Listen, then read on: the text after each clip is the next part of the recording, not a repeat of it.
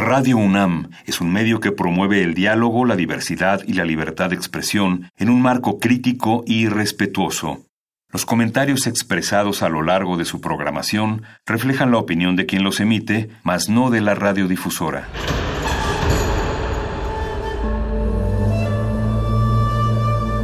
Un templo para la apreciación del ser mediante el sonido. mediante el sonido. Para nosotros. El sol sale durante la noche.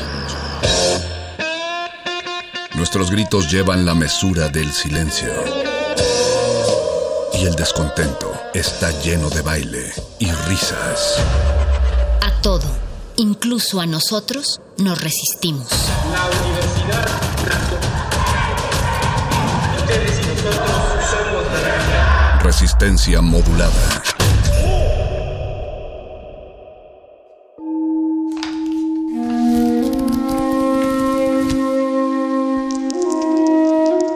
En este sótano la vida es como el Tetris. Si haces algo bien, desaparece. Pero tus errores se acumularán hasta hacerte perder. Hay quien dice que la vida solo te da una oportunidad. Aquí, siempre tendremos otra vida. El calabozo de los vírgenes.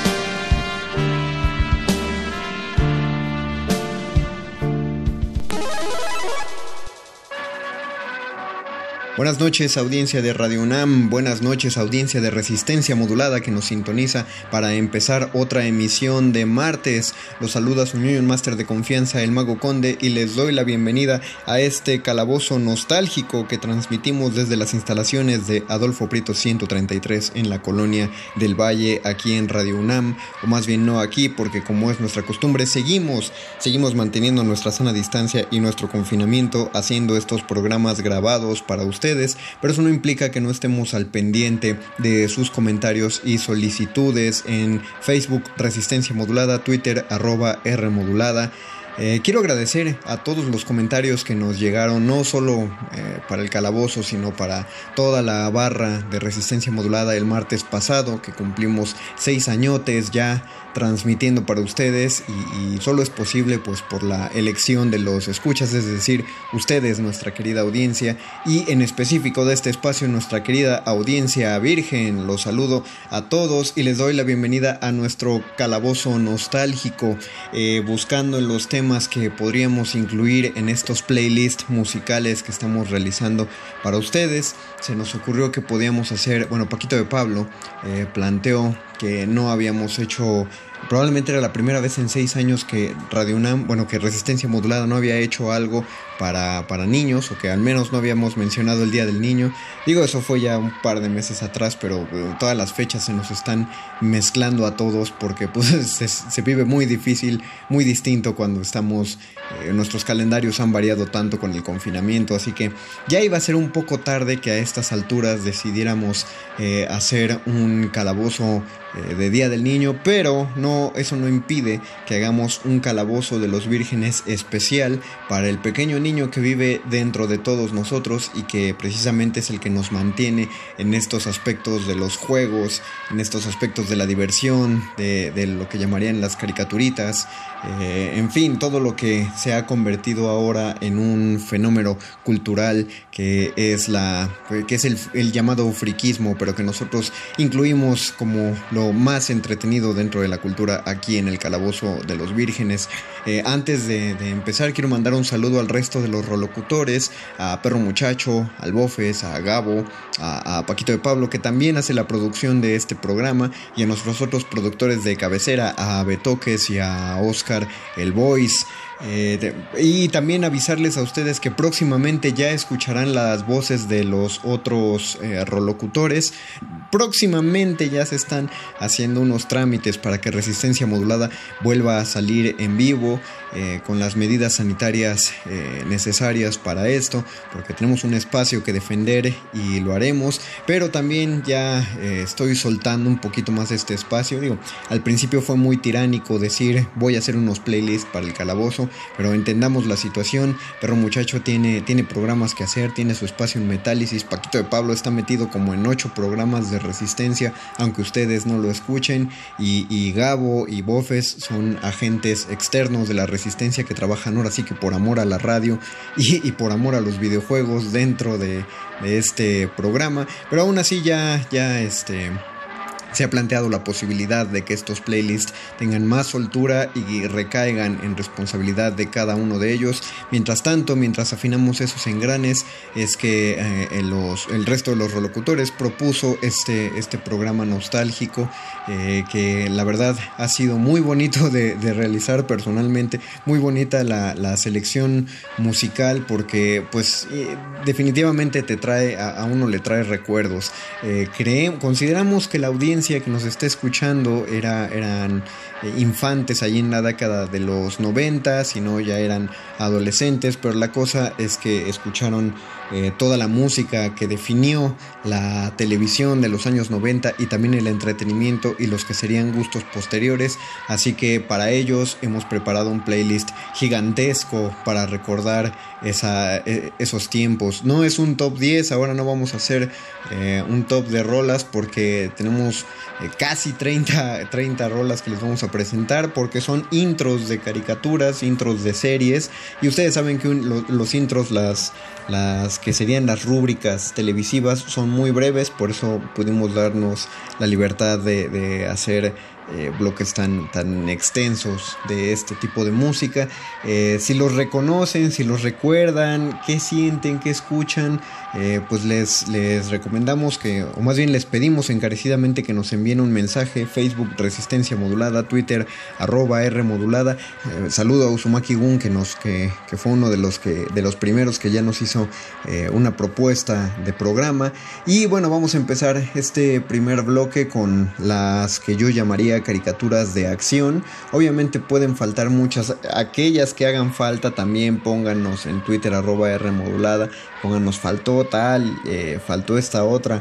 Eh, claro, había, había muchas que poner, pero hay unas que están más escondidas que otras. Digo, en mi memoria había también en los distintos bloques eh, series y caricaturas que, que, yo recordaba claramente, pero que se han perdido para muchos en la memoria del tiempo. Así que traté de elegir las que sean más reconocibles para, para todos nosotros en general. Así que vamos al primer bloque de caricaturas de acción. No les voy a decir qué temas vamos a escuchar porque voy a dejar que cada uno sea una sorpresa eh, que vaya escalando para cada uno de ustedes, para que cada canción que vaya empezando digan, ah, no manches, claro, ya me acordé. Porque a veces tenemos en claro una parte de la canción, pero lo bello de, la nostalgia que nos dan estos intros es que escuchas el principio y de inmediatamente ya te ubicas y dices, eh, ah, claro, así sonaba a tal hora de tal día, o no lo reconoces al principio y luego empieza a sonar y dices, no manches, no me acordaba que empezaba así.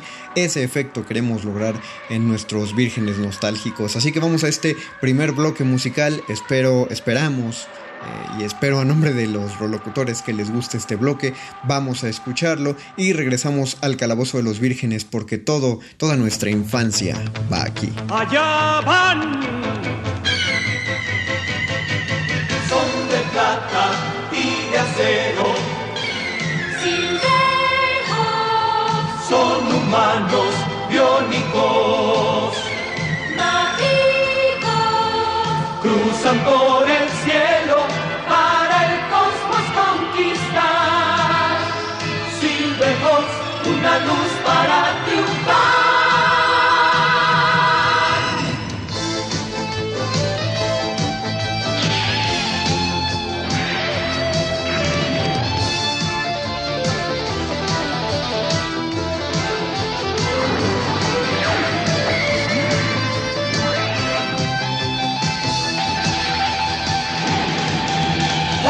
galaxias son su meta.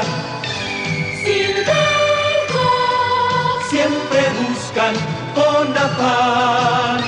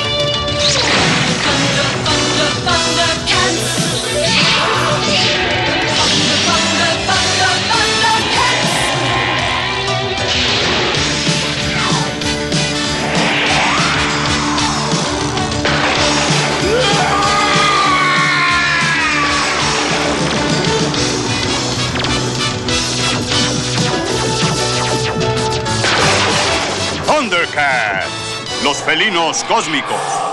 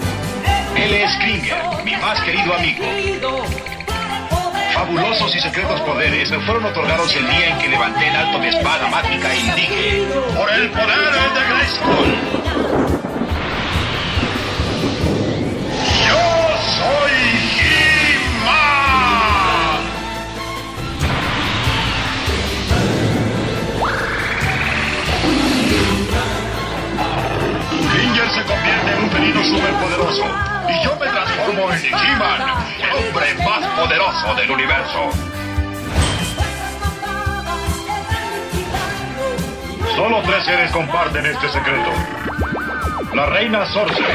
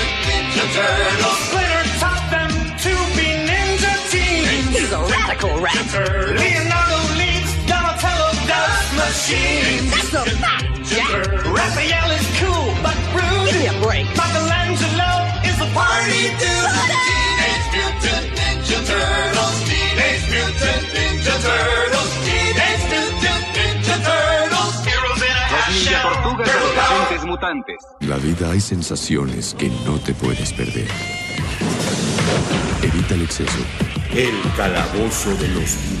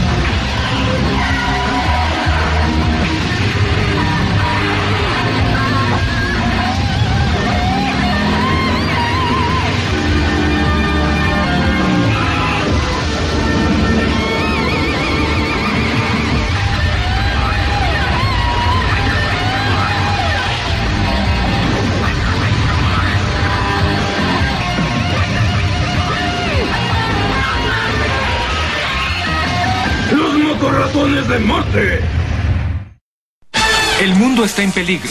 Gaia, el espíritu de la Tierra, no puede soportar por más tiempo la terrible destrucción que azota al planeta. Entregó cinco anillos mágicos a cinco jóvenes especiales. Juan de África, con el poder de la Tierra. De Norteamérica, Wheeler, con el poder del fuego.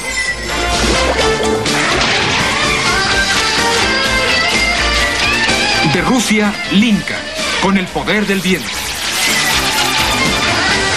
de Asia, Yi, con el poder del agua.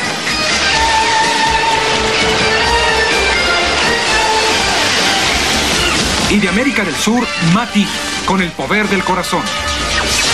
Cuando los cinco poderes se combinan, hacen aparecer al campeón de la Tierra, el Capitán Planeta. ¡Vamos, Planeta! El poder es suyo. El Capitán Planeta y los planetarios. El calabozo de los vírgenes. Escuchamos en este bloque musical los temas introductorios de los Halcones Galácticos, de los Thundercats, de He-Man, de las Tortugas Ninja, de Transformers, de los Motorratones de Marte, que creo que era de las eh, de las menos populares. Yo personalmente la canción me gustaba mucho, la, serie la veía muy poco. En primera porque algo me daban las caricaturas que pasaban por el canal 7, de entrada que pasaban más temprano que otras, entonces, y, yo ya era, eh, fui por mucho tiempo más fan de las caricaturas del 5 y, y, en mi pequeña mente infantil sí sentía raro, sentía que le estaba siendo infiel al canal 5 con el canal 7, excepto a las 7 y a las 8 de la noche, que eran los horarios en los que pasaban los Simpson y ahí sí no, no, no, había, no había manera, tenían que ser los Simpson no importa lo que pasaran. Me acuerdo, de hecho, que, por mucho tiempo eh, los programas estelares de Canal 5 y de Canal 7 se, se, empataron a la misma hora, a las 8 de la noche, porque era la gran competencia de las televisoras por el público infantil. Entonces nos dieron a escoger, porque Canal 7 pasaba Los Simpson, pero Canal 5 pasaba Dragon Ball y decidir, bueno, en un principio parecería que decidir cuál ibas a ver era muy difícil. Mi hermano y yo aplicábamos la de comercial y comercial, llegaba el comercial en un canal y nos íbamos al otro, pero eh, a veces Canal 5 nos la ponía muy fácil porque eh, lo pasaba mucho en Dragon Ball Z, por ejemplo, que te dejaban en, algo que iba a pasar en el próximo capítulo y de pronto al 5 se le ocurría repetir toda una temporada e iban a repetir otra, otra vez otro, los 30 episodios anteriores que ya habías visto. Entonces decías, mm, mm, no necesito esto, la verdad no quiero, me voy a ver Los Simpson. Que no importa que Los Simpson ya las haya visto 18 veces cada episodio, son Los Simpson y por eso ahorita eh, no sabemos de memoria las frases porque era valía la pena verlos una y otra vez. Después de los motorratones de Marte, el último tema que escuchamos fue el de Capitán Planeta y los planetarios, eh, de las primeras conciencias ecológicas que nos dejaban caer en nuestras juveniles cabecitas. También quiero aclarar que hicimos una selección de intros en español latino, es decir, no, eh, por eso se escuchan las voces metidas eh, del doblaje, por eso se leen los nombres de, los personajes, bueno, eso ya viene después, eh, algunos nombres de episodios, porque porque eso es la nostalgia, digo, así lo, así lo recordamos. Por supuesto, hay quizá el audio original en inglés tenga mejor calidad, pero así no lo conocimos, así no lo escuchamos. Eh, y entonces eh, había otros intros que por supuesto nos llegaron en inglés y así nos los chutamos y así los recordamos, como el de las tortugas ninja. Pero el de He-Man eh, me sigue pareciendo encantador como tú escuchas a He-Man y de inmediato te acuerdas de, aunque usted no lo crea, porque pues, el actor de doblaje era la misma voz y de hecho yo escucho hablar a He-Man y recuerdo la cara de este actor que no me acuerdo el nombre del actor, pero sí me acuerdo de su cara, que salía en, aunque usted no lo crea, la, la primera serie que hizo Ripley y, que le pusieron la voz de este actor de doblaje, el cual, si alguien tiene el dato de quién es, seguramente alguien lo tendrá, por favor escríbanlo a nuestras redes sociales. Nuestro segundo bloque musical que está choncho y está simpático, va sobre ya caricaturas, caricaturas, caricaturas per se. Eh, les quiero recordar que esto se, eh, se, encasilla en un bloque de caricaturas noventeras, rayando un poquito los 2000 cuando los 2000 todavía se sentían como los años 90. Eh, pero eh, por eso es que no hay, no hay caricaturas ya como de 2005, 2006, no está sonando eso. Digo, claro que es nostálgico, los 2000 finalmente pasaron hace 20 años, o sea, ya es un ratote, pero hay cosas de los 2000 que todavía seguimos viendo en la actualidad, o sea, el, problema es que el 2000, aunque ya es pasado, todavía no genera tanta nostalgia. Por ejemplo, Bob Esponja, eh, ustedes lo recordarán, ya sonaba, bueno, ya se veía en las televisiones visiones por ahí del 2001, del 2002. Y Bob Esponja todavía sigue pasando, todavía hay memes en la actualidad. Pero bueno, vamos a escuchar este bloque de canciones en general, a ver cuántas, ya no tanto cuántas reconocen de inmediato, sino cuántas pueden cantar todavía como las cantaron en, como las cantaban con sus amigos, con sus primos, con sus hermanos cuando se juntaban a jugar y, o de pronto aparecía en la tele y veían quién podía decirlo mejor. Así que vamos a escuchar este bloque de, de caricaturas. Regresamos al Calabozo de los Vírgenes. Toda la nostalgia va aquí. Evita el exceso.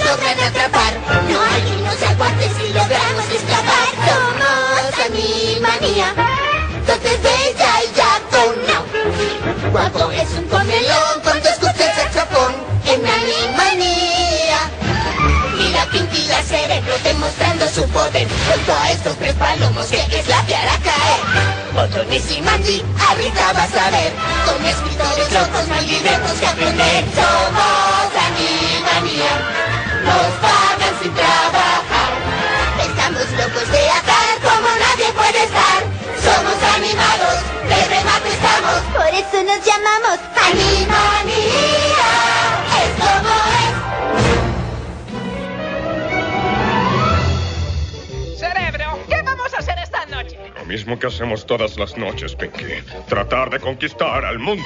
Pinky Cerebro, Pinky Cerebro. Uno es un genio, el otro no está acuerdo. De laboratorio son, con genes injertados. Son Pinky, son Pinky Cerebro, bro, bro, bro, bro, bro, bro, bro. Antes del amanecer desarrollarán su plan y cuando salga el sol el mundo conquistarán. Pinky Cerebro, Pinky Cerebro, su motivación es fácil de explicar. Para probar su valor, el mundo conquistarán. Son Pinky, son Pinky Cerebro, bro, bro, bro, bro, bro, bro.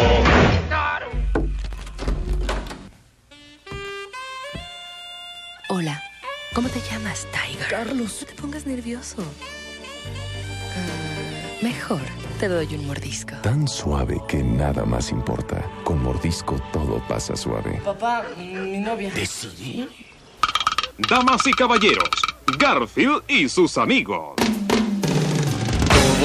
¿Todos? ¿Listos? ¿Listos? Para la fiesta. Ya viene la fiesta, ya viene. Tendrá que haber mucho espagueti.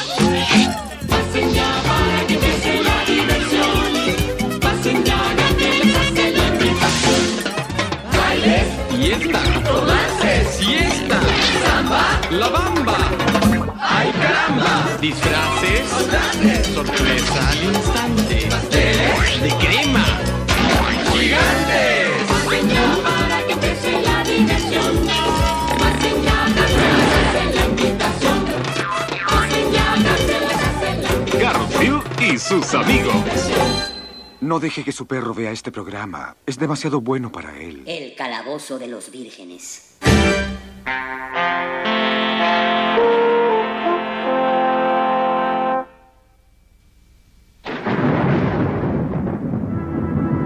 El castillo Pátula ha albergado durante varios siglos a una cruel dinastía de malvados patos vampiro, los condes de Pátula.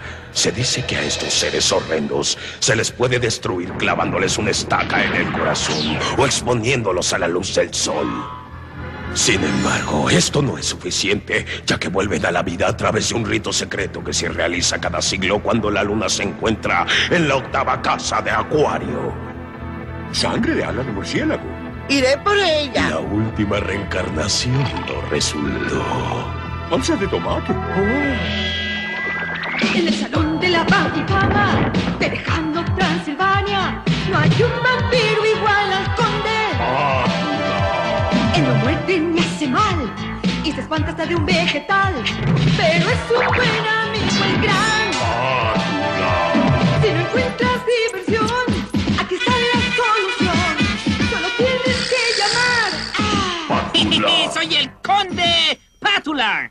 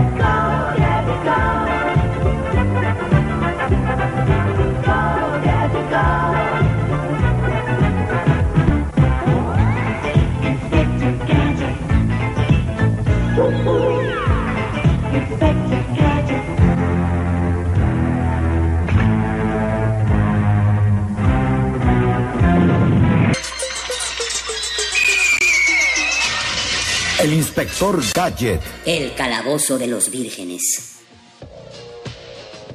Lo que acabamos de escuchar es un bloque de intros de caricaturas con el audio latino. Escuchamos eh, en ese orden la música de Beetlejuice en esta versión de caricatura que nada tenía, bueno, tenía algo que ver, claro, con la película, pero era mucho más amable con las, eh, con las audiencias eh, infantiles. Después el intro de los Tiny Toons, después Animaniacs, Pinky Cerebro, Garfield y sus amigos, por supuesto, el Conde Pátula. Verán que no hay un orden cronológico específico en esto, solamente es lo que, eh, lo que pudimos ir rescatando en nuestra memoria. Y después Rugrats, digo, Aventuras en Pañales también ya es algo de 2000, pero la música era, era, era increíble, la música de Rugrats, entonces por eso también la incluimos. Y finalmente el tema del inspector Trucchini, una de las pocas apuestas en caricaturas reconocibles que nos ofrecía todavía el canal 11 también llegó a pasar en canal 7 ahí había creo creo recordar alguien corríjame si estoy mal porque yo lo recuerdo más en canal 11 eh, no sé igual y por el tipo de caricatura. Vamos a nuestro tercer bloque eh, musical y es el bloque que yo llamaría de las botargas y los live action porque estas ya, ya estamos hablando de las series que, que veíamos, series que causaron un impacto eh, muy profundo en, en, todos nosotros, ah, de modo que en la actualidad se están haciendo todavía apuestas a algunas de esas franquicias. Hay actores que conocimos en ese punto y cuyas carreras eh, llegaron a, a, despuntar tremendamente y en la actualidad aún están trabajando por suerte. Y, y hay otras que, que se, se, perdieron, allá nada más quedaron como muy lejanas, no, no sabemos ni por qué las hicieron, de hecho suenan, eh, suenan como eh, series bastante irreales, nos va a dar risa recordarlos, espero que les dé risa recordarlos. Y bueno, lo mismo, si sienten que nos faltó el intro de alguna serie y del bloque pasado, si nos faltó el intro de alguna caricatura, escríbanos, Facebook Resistencia Modulada, Twitter arroba R Modulada. Vamos a escuchar este bloque live action de Botargas y regresamos al calabozo de los vírgenes, todo lo divertido va acá. Evite el exceso.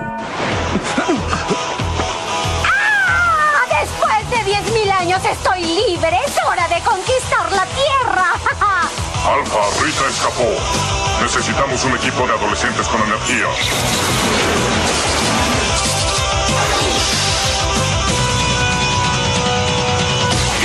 Power Rangers.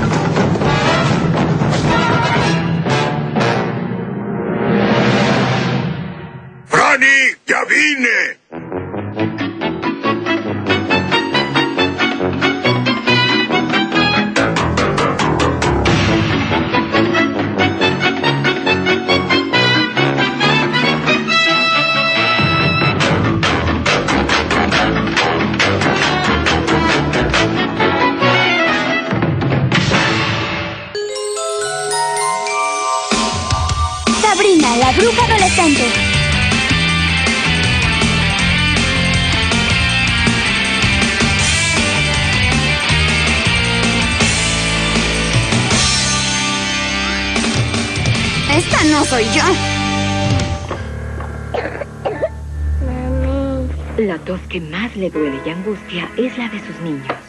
El calabozo de los vírgenes.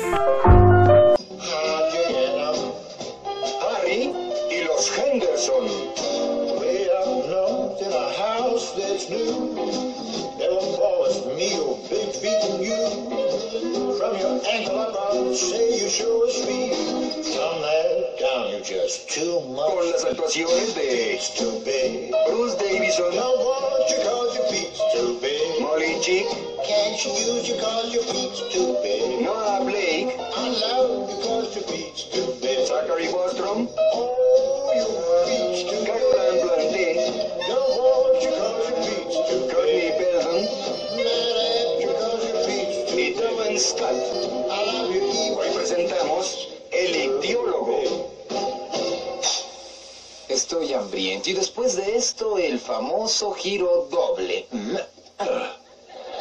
No debes hacer eso. El calor es malo. Ah, asea tus manos.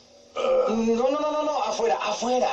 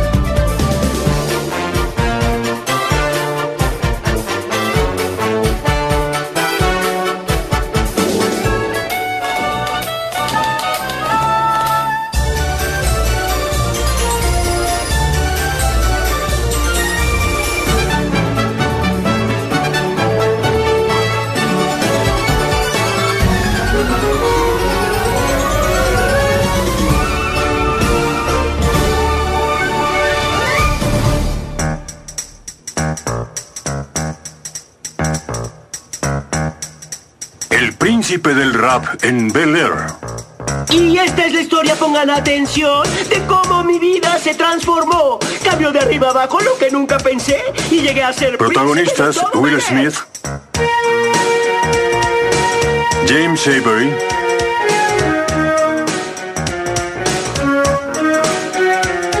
En Filadelfia yo nací Janet Huber. con goma de mascar y basquetera feliz, siempre tranquilo. Alfonso Riviero. Nada, nada de escuela instalado en la fiaca. De pronto unos maleantes aún ignoro por qué buscaron problemas y me les enfrenté. Mi madre asustada, muy seria, me dijo: Te mudas ahora mismo con tus tíos de Bel Air. Lloré y le supliqué de noche. Karen de día, Parsons. pero hizo mis maletas y me envió con mi tía. Me dio un gran beso y un boleto de avión. Y yo me dije: Willy, ten resignación. ¡Qué clase! En copa de champaña me dieron mi jugo, qué terrible patraña. Siempre Tatiana M. Ali. Pensé, "Mm, podría estar bien. Llamé un taxi y al mirarlo noté que decía fresco, yo no sé por qué. No le di Joseph y Marcel. abordé Y me dije a mí mismo, casi estás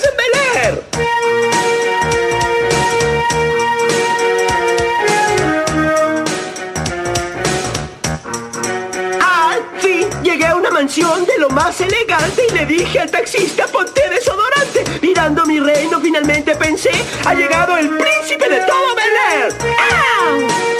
¡Au! Hoy presentamos Alerta, el príncipe llegó.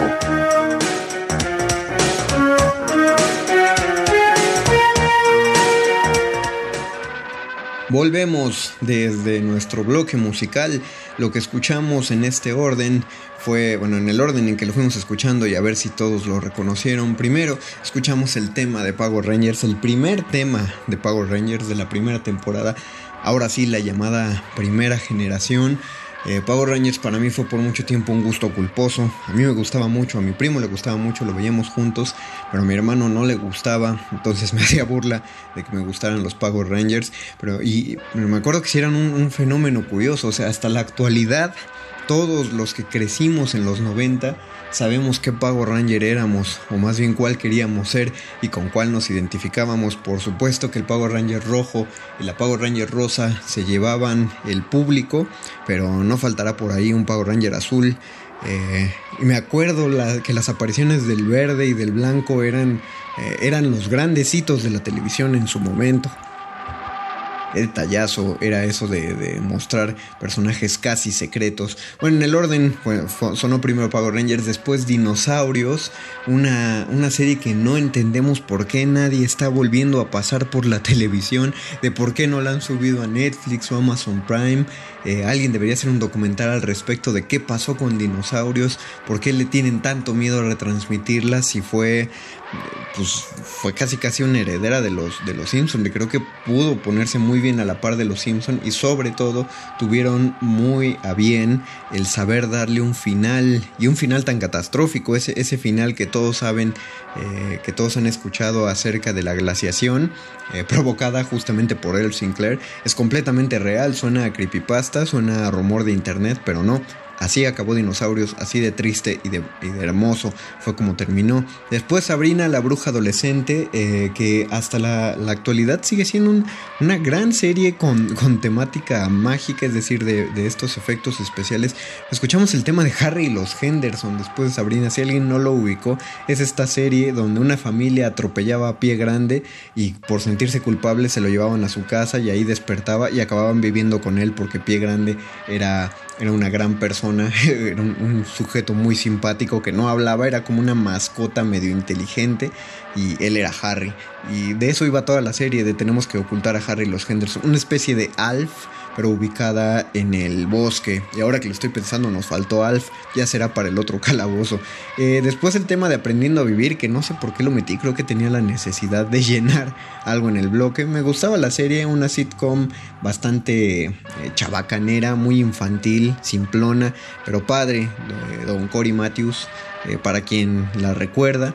Eh, no lo conseguí en audio latino, pero creo que lo único que faltó fue la voz diciendo aprendiendo a vivir y, ya. Y después, eh, claro, el, tema infaltable de, este bloque era el príncipe del rap en Bel Air, eh, eh, con una versión extendida de este rap, que también había los retos en las escuelas de a ver quién se sabe el rap del príncipe del rap, quién se lo sabe mejor y quién lo hace mejor. Vamos a nuestro último bloque, el bloque que yo llamo los primeros animes que vimos.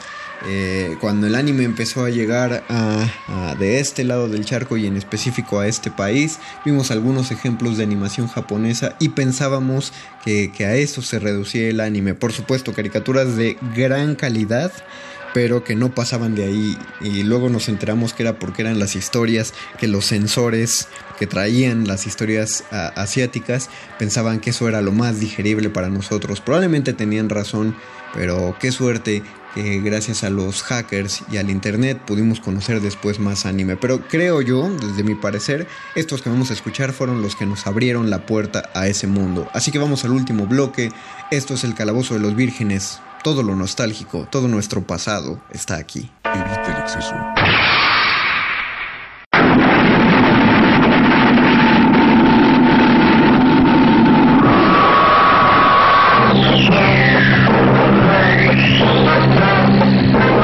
International presenta Massinger.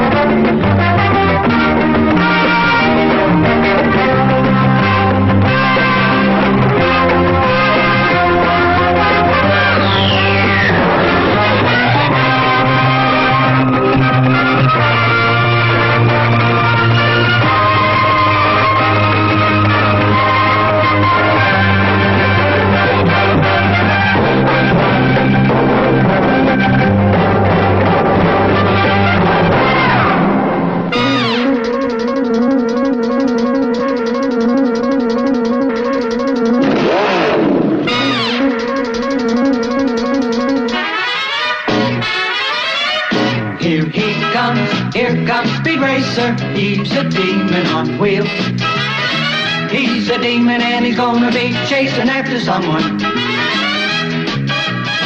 He's gaining on you, so you better look alive. He's busy revving up the powerful Mach 5. And when the odds are against him and there's dangerous work to do, bet your life's eraser to see it through. Go speed racer, go speed racer, go speed racer, go. He's up and flying as he guns a car around the track. He's jamming down the pedal like he's never coming back. Adventure's waiting just ahead. Go speed racer, go speed racer, go speed racer, go.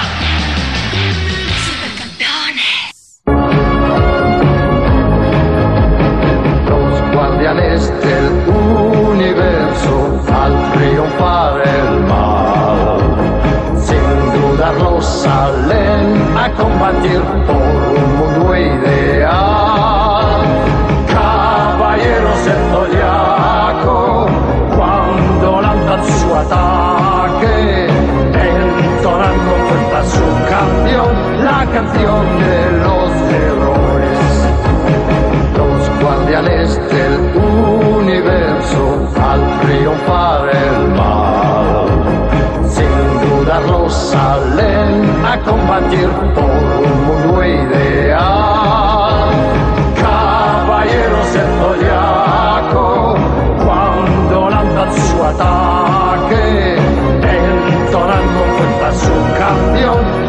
De los héroes caballeros del zodiaco contra las fuerzas demoníacas guardan siempre en su corazón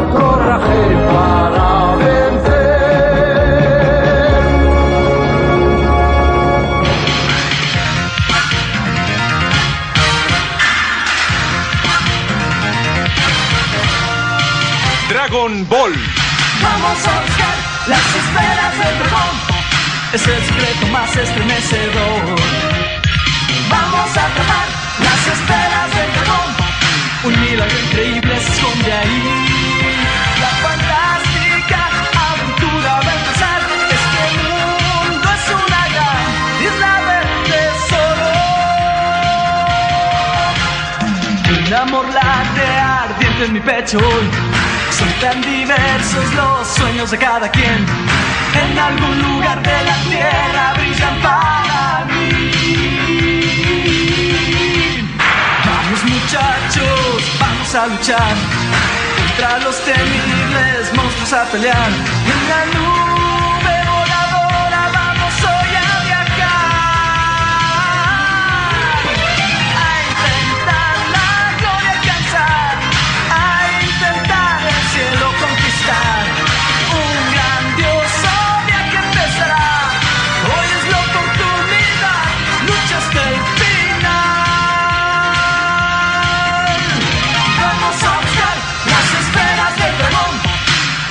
más grande que enfrentarás.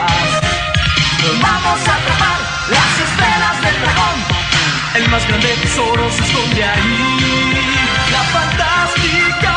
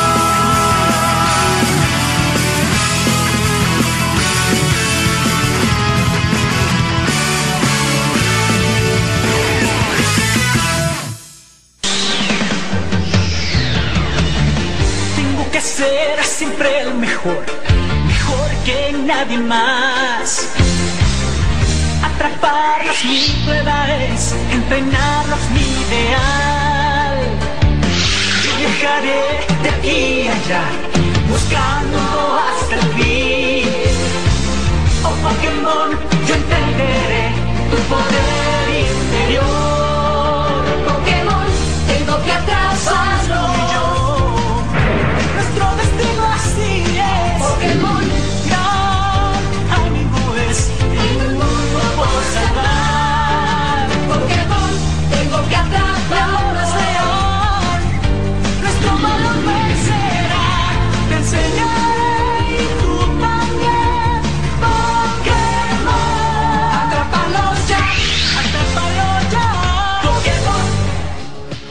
Eso fue nuestro último bloque musical. Escuchamos en ese orden el tema de Massinger Z, después el de Meteoro. El de Meteoro está súper gracioso y me acuerdo que, que lo escuchábamos en inglés. La caricatura no sé por qué la veía si siempre me cayó tan mal, probablemente no había tanto en la tele. O sea, no, me- no solo me caía mal Meteoro, me caía mal la caricatura, todos los personajes, todo lo que pasaba. Todo era carreras y todo era de quién será el corredor X y uno decía, por Dios, ya todos sabemos que es el hermano de Meteoro.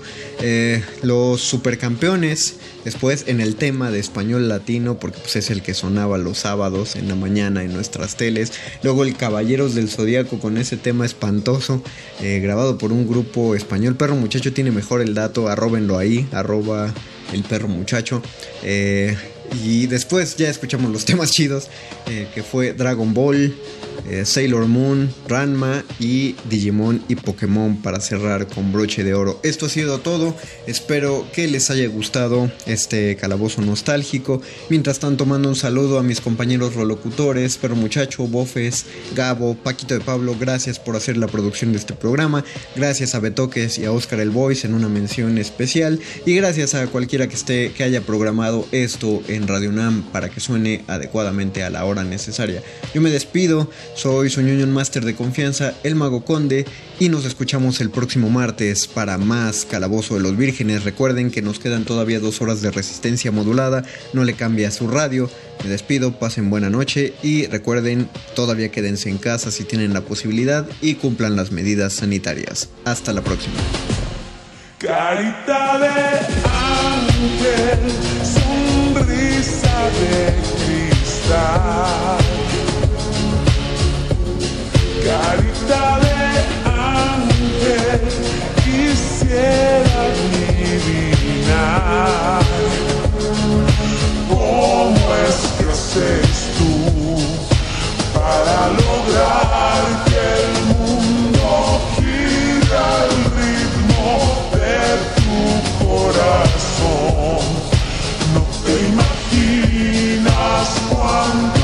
Te quiero yo. Resistencia modulada.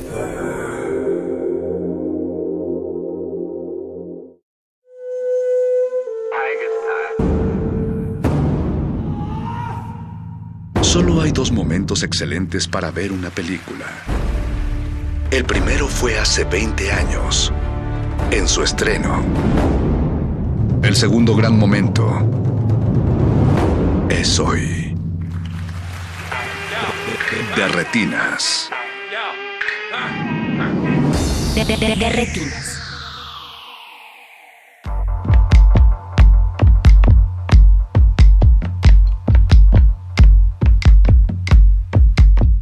Buenas noches y bienvenidos, yo soy Rafael Paz y les doy las gracias de acompañarnos esta noche en su cabina cinematográfica. Estamos en Derretinas, en la barra nocturna de Radio Nam, que es resistencia modulada. Eso quiere decir que estamos transmitiendo por el 96.1 de FM. Y este martes vamos a estar hablando de cine hasta las 10 de la noche, si los comerciales lo permiten, claro. Eh, Hoy tenemos una invitada que ya nos ha acompañado cinco años seguidos. El año pasado, digo, la semana pasada, el, justo el martes, cumplimos seis años. Y hoy pues tenemos a una de las invitadas que más hemos disfrutado tener en cabina y que nos gusta siempre recibirla todos los años. Se trata de Edna Tenorio, que nos viene a, platicar de la decimonovena edición de Macabro, el Festival Internacional de Cine de Horror que sucede todos los años en la Ciudad de México y que, como muchos seguramente ya lo están adivinando, pues ante la emergencia desatada por el COVID-19, este 2020 será virtual. Es, muy fácil en realidad poder acceder a la programación de Macabro, solo tienen que darse de alta en Filming Latino, tienen que dar un correo, ni siquiera tienen que pagar eh, por el mes de servicio, con que se den de alta y se registren, pueden acceder a toda la programación que tiene Macabro este 2020, pueden verla en la aplicación, en su televisión o en la computadora, así que no hay pretexto para que los próximos días apaguen las luces, prendan su vela negra, saquen la Ouija y vean cine de terror toda la noche a partir del 25 de agosto hasta el 30 del mismo mes. Entonces, como les digo, eso es lo que vamos a estar hablando esta noche. Todo, todo lo que tenga que ver con Macabro. Además, vamos a estar escuchando música de las películas que están programadas en el festival. Viene algo de John Harrison, de George Carpenter. Vienen también de las Gorgor Girls, del clan de Radio Futura y muchas, muchas cosas más. Terminando el programa, eh, les pasamos el playlist como se debe. También le agradezco mucho a Mauricio Orduña que se está encargando esta noche de producir este de Retinas y a todo el equipo de Radio Nam que hace posible su transmisión. Así que vayamos a escuchar un poco de música y regresando estamos con Edna Tenorio. No se despegue. De, de- de- de retinas.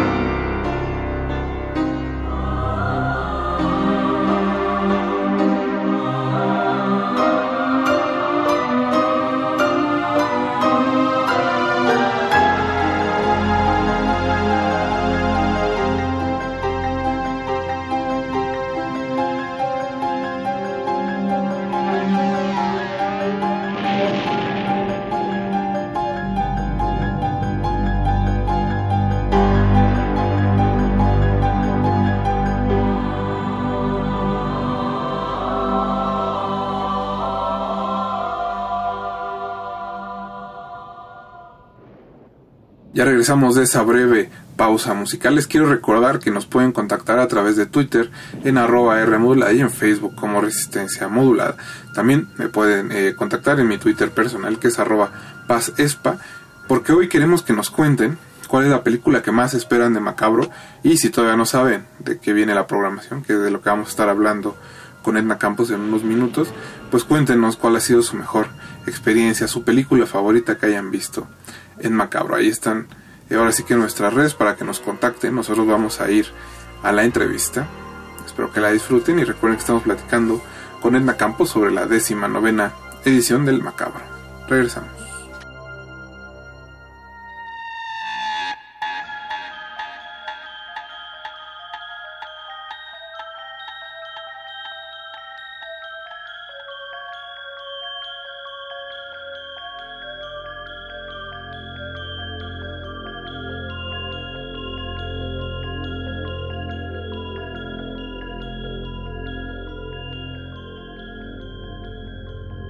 Edna, pues me da mucho gusto estar platicando otro año contigo. Es la edición 19 de Macabro, si no me equivoco.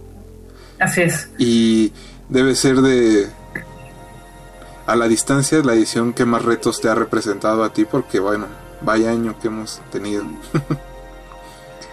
Sí, pues prácticamente el reto fue replantear completamente la edición del festival. Ajá. Eh, nosotros normalmente empezamos a planearlo, pues casi casi terminando una edición, ya estamos viendo la siguiente y pues bueno, ya llevábamos un camino, eh, pues ya eh, de va- varios meses eh, planeando, trabajando ya, eh, negociando películas, este, planeando homenajes y todo esto y de repente, pum, ¿no? Viene, viene este asunto y nos cambia por completo todo, ¿no? Creo que la enseñanza es que aunque uno planee mucho, puede pasar cualquier cosa y este y bueno, de acuerdo, tienes que aprender a reaccionar a eso, ¿no? No, pero creo y, que... y Ajá. creo que bueno, de alguna manera eh, nos, nos replanteamos esto. Eh, les- eh, eh, yo comentaba por otros lados que prácticamente hicimos como seis o siete escenarios de cómo podría hacerse el festival cuando estaba eh, la cuarentena, pues lo más, en lo más, en lo más duro. Y este y de ahí, bueno, ya eh, después de, de ver cómo iba avanzando todo, que realmente no se podía tener certeza de nada y que eh, pues no sabía, por ejemplo, no sabíamos que ya en estas fechas pues se iba a poder ir al cine, ¿no?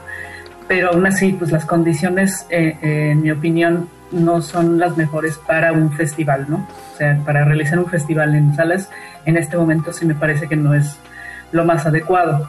Entonces, eh, de cualquier manera, pues sí, nosotros ya habíamos hecho todo este plan eh, una vez que, que se tomó ya la decisión y que hablamos con eh, la gente que había enviado, que había aplicado a la convocatoria y algunas otras películas que ya habíamos invitado, pues este sí tomamos la decisión. Eh, los que nos dijeron sí, sí vamos con ustedes en streaming, pues bueno, nos, nos este eh, nos ayudaron mucho pues para que pudiéramos conformar eh, lo que es la edición de este año. Este año van a empezar el 25 de agosto, va a estar hasta el 30 del festival. Cuéntame un poco cómo va a ser la dinámica precisamente de las películas de proyección. Van a estar todas los cinco días, van a ser ahora sí que por horas, por clics, porque ya llevamos un par de festivales y hay unos que son ahora sí que por visionado, hay otros que las dejan eh, 15 días, luego ha ido cambiando. Entonces, ¿ustedes cuál va a ser un poco la dinámica de justo de esas funciones? Nosotros, bueno, vamos a tener las películas desde la primera hora del 25 hasta eh, terminar eh, el día 30, ¿no? El, el- ahora sí que las 11.59 del, del 30 de agosto van a estar disponibles todas las películas eh, de todo lo que es la selección en sus cinco categorías eh, eh, a través de la plataforma Filmin Latino, ¿no? Entonces, sí, sí, bueno, ahora sí que estamos en terreno desconocido, y, pero creemos que, bueno, con, con esta posibilidad, este, pues vamos a poder tener una mejor, eh, eh, vamos, a, vamos a llegar a más gente, ¿no?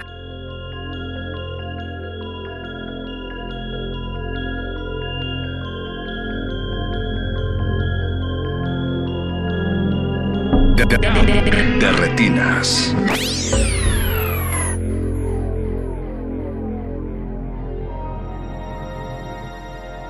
Bueno, ya tuvimos una pequeña pausa musical. Edna, nos estabas contando cuál va a ser la dinámica de las películas en Filmi, eh, qué días van a estar, cómo van a estar. Sí, eh, van a estar del 25 al 30 de agosto, desde el primer minuto del 25 hasta el último del, del 30.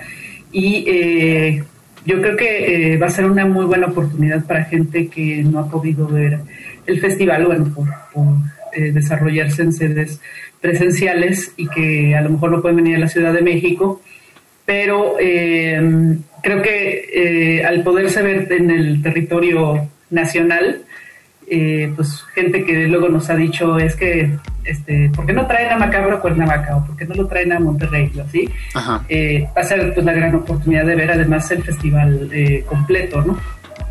Sí, creo que ha sido un año que al menos en ese sentido eh, muchos muchos cinéfilos han tenido acceso a más películas porque no, no hay que desplazarse, no hay que buscar, llegan directamente a tu casa y en el caso de Macabro creo que el que estén todos los días que va a celebrar el festival, los cinco días, también ayuda bastante.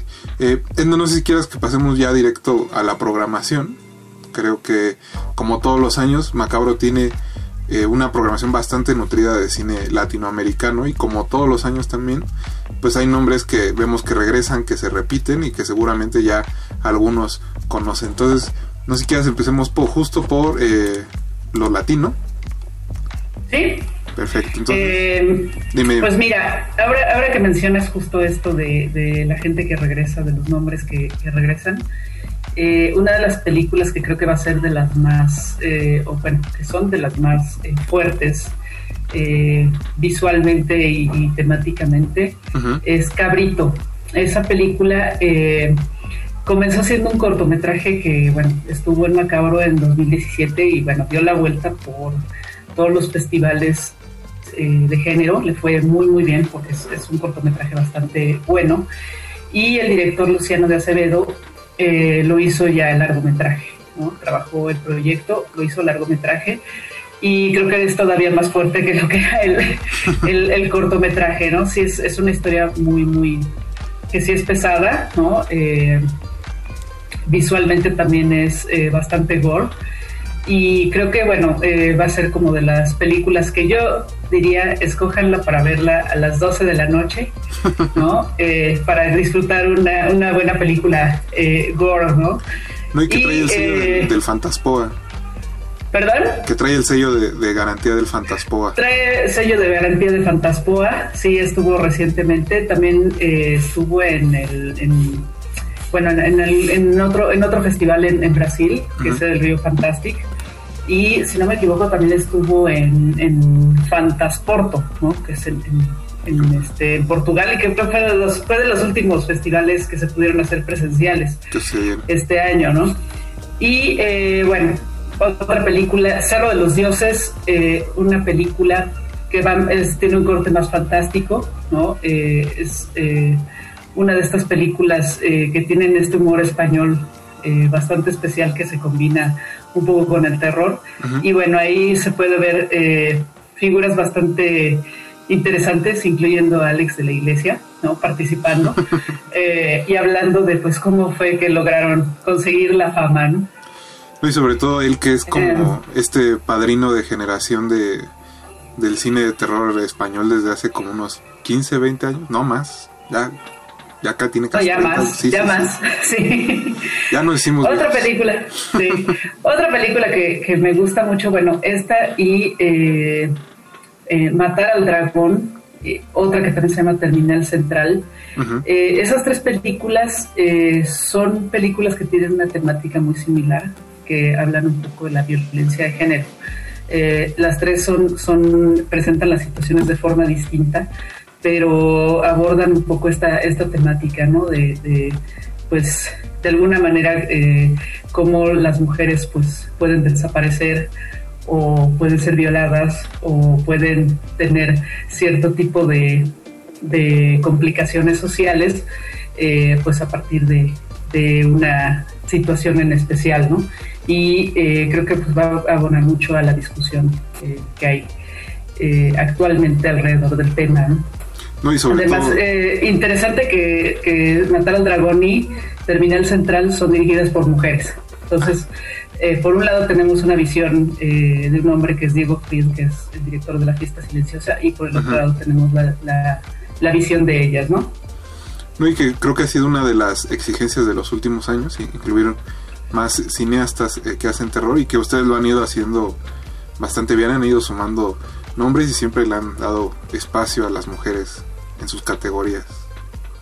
Sí, eh, fíjate que eso, eso es algo que bueno que hemos estado trabajando. Incluso este año lanzamos el, el- este espacio, diría yo, que es eh, Macabro Coven, ¿no? Que es justo Ujú. para impulsar el, el cine de terror en las mujeres, ¿no? Y hecho por mujeres.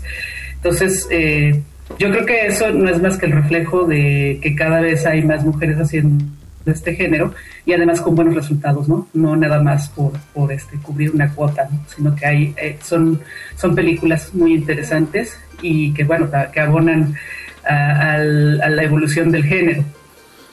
También veo en, en esta selección de largometrajes eh, latinoamericanos a un par de nombres mexicanos. Uno que ya ha estado con ustedes, que es Axel Alegre. Que, Alex, Alex Axel- Alegre, sí. Alex, sí, sí, sí, perdón.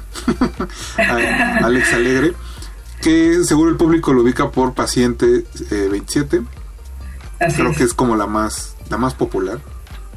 Así es. Y bueno, lo que me parece bien interesante de Alex es que él solito hace todas las películas, toda la película. Sí, sí, sí. La, la dirige, la edita, la produce, la este todo, todo, ¿no? Es un la, orquesta. La fotografía sí es un hombre orquesta, ¿no?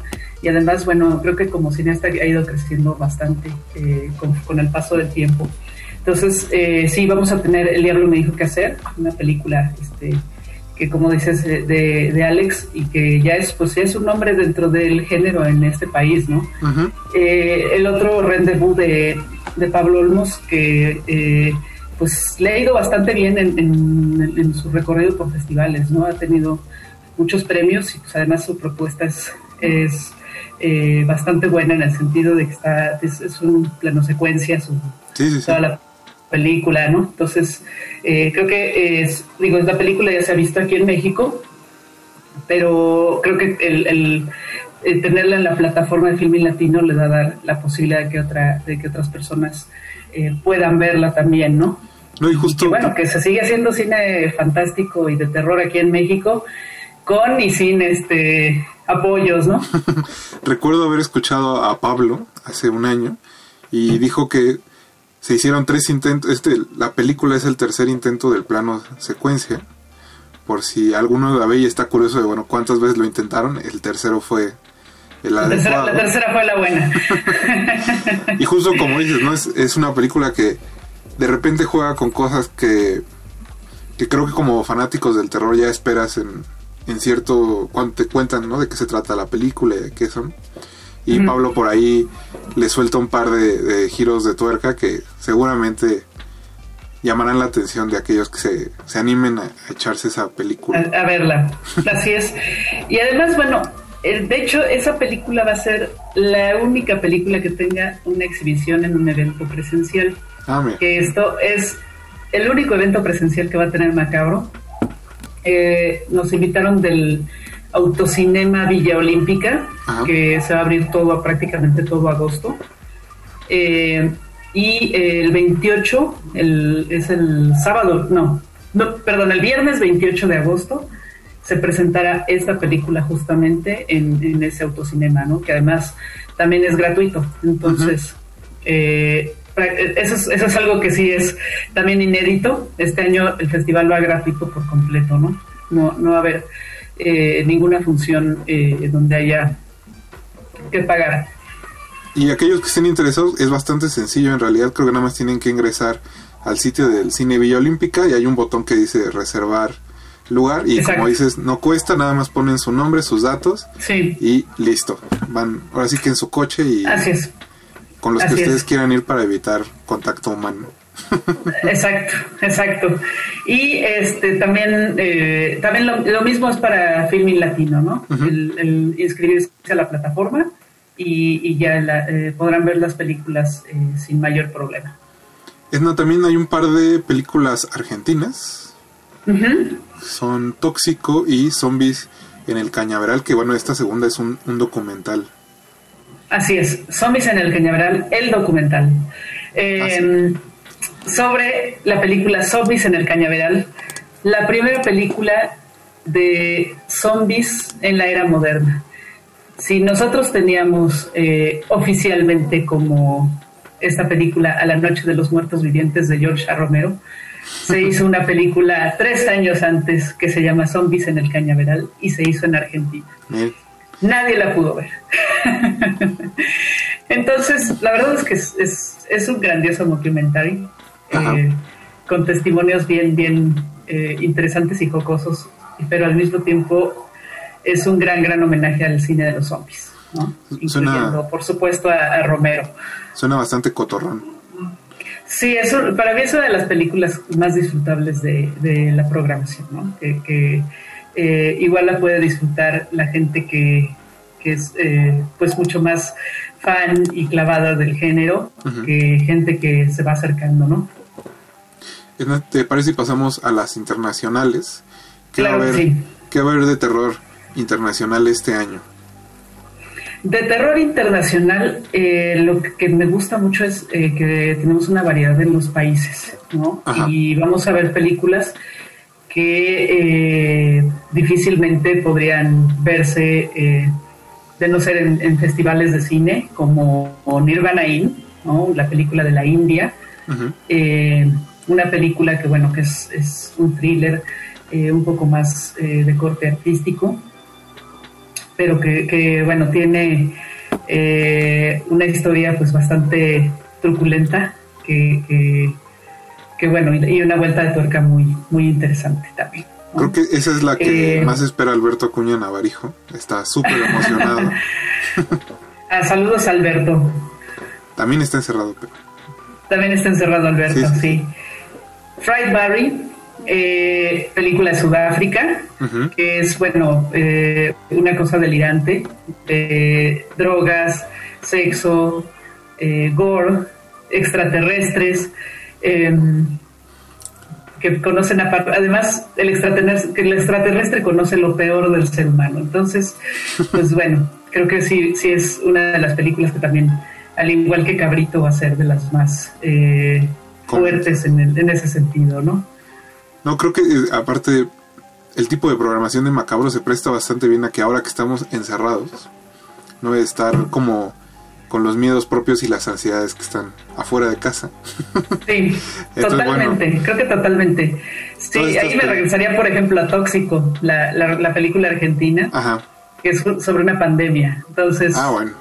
eh, es para hacer este terapia de shock, ¿no? Yo siempre digo que a la gente que le gusta el terror está más preparada para este tipo de cosas. Pues por ahí eh, eh, leí algo que no sé qué tan serio haya sido, pero sí estuvo circulando en, en redes sociales, que decía justamente eso, ¿no? Que mentalmente estamos más preparados para, para las situaciones extremas. De, de- de retinas.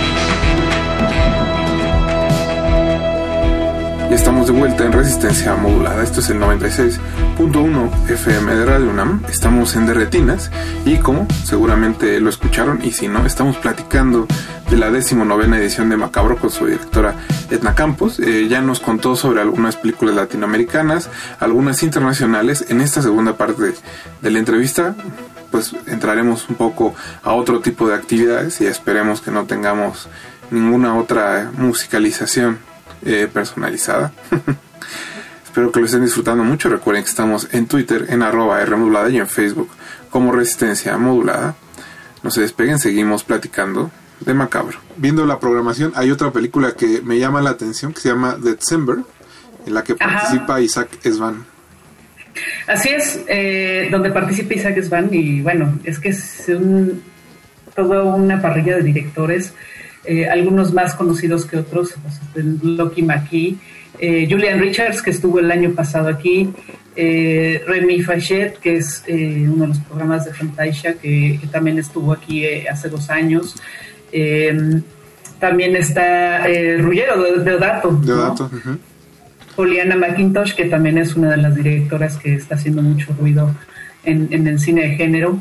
Entonces, sí hay muchos nombres muy interesantes. Y bueno, Isaac, que ya es también bastante reconocido no solo en México, sino fuera de, del país, ¿no? Y que como trivia, eh, Isa- Isaac grabó su, su corto aquí a dos casas de la mía, entonces me da mucha curiosidad como echarle el ojo a, a qué hizo Isaac. Al, al corto. Sí, Sí sí, sí, sí, sí. la verdad es que sí es, es muy variado, diverso el, el- la antología y bueno, sí son muchos cortos, son 24 cortos, Bastantes. ¿no? Entonces, sí, este, eh, hay que echársela también como maratón, ¿no? Eso. ¿Qué más tenemos en, en lo internacional? Tenemos también una película, Anonymous Animals, una película que no tiene un solo diálogo eh, y que, bueno, plantea una situación donde se le da por completo la vuelta, en la cual, bueno, los animales son los que tienen el control y los seres humanos ocupan su el, el lugar de los animales, ¿no? Entonces, si el, el mensaje es fuerte, y la película eh, lo que plantea también es, es bastante fuerte. Me gusta mucho eh, que está también desarrollada, que inmediatamente eh, sabes qué es lo que va a pasar, aunque no, digan ni una sola palabra, sabes por dónde va, pero no te esperas eh, las situaciones que, ocurren, ¿no? Y entonces, sí es, es de las más raras de la selección, pero creo la fotografía es magnífica, fantástica, y este y cómo está llevada del ritmo todo, es, es eh, de lo más es, rescatable y de lo más interesante, ¿no? A mí me llama mucho la atención esta que se llama The Vice Guide to, to Bigfoot. To Bigfoot. Porque siempre he querido ir Bueno. de vacaciones y que, bueno, se, me- se me aparezca pie grande, entonces. Creo que se pausó un poquito con Etna, no se preocupen. Ahorita regresa. Documentary, justamente. Ya regresó Etna. Sí, sí, sí.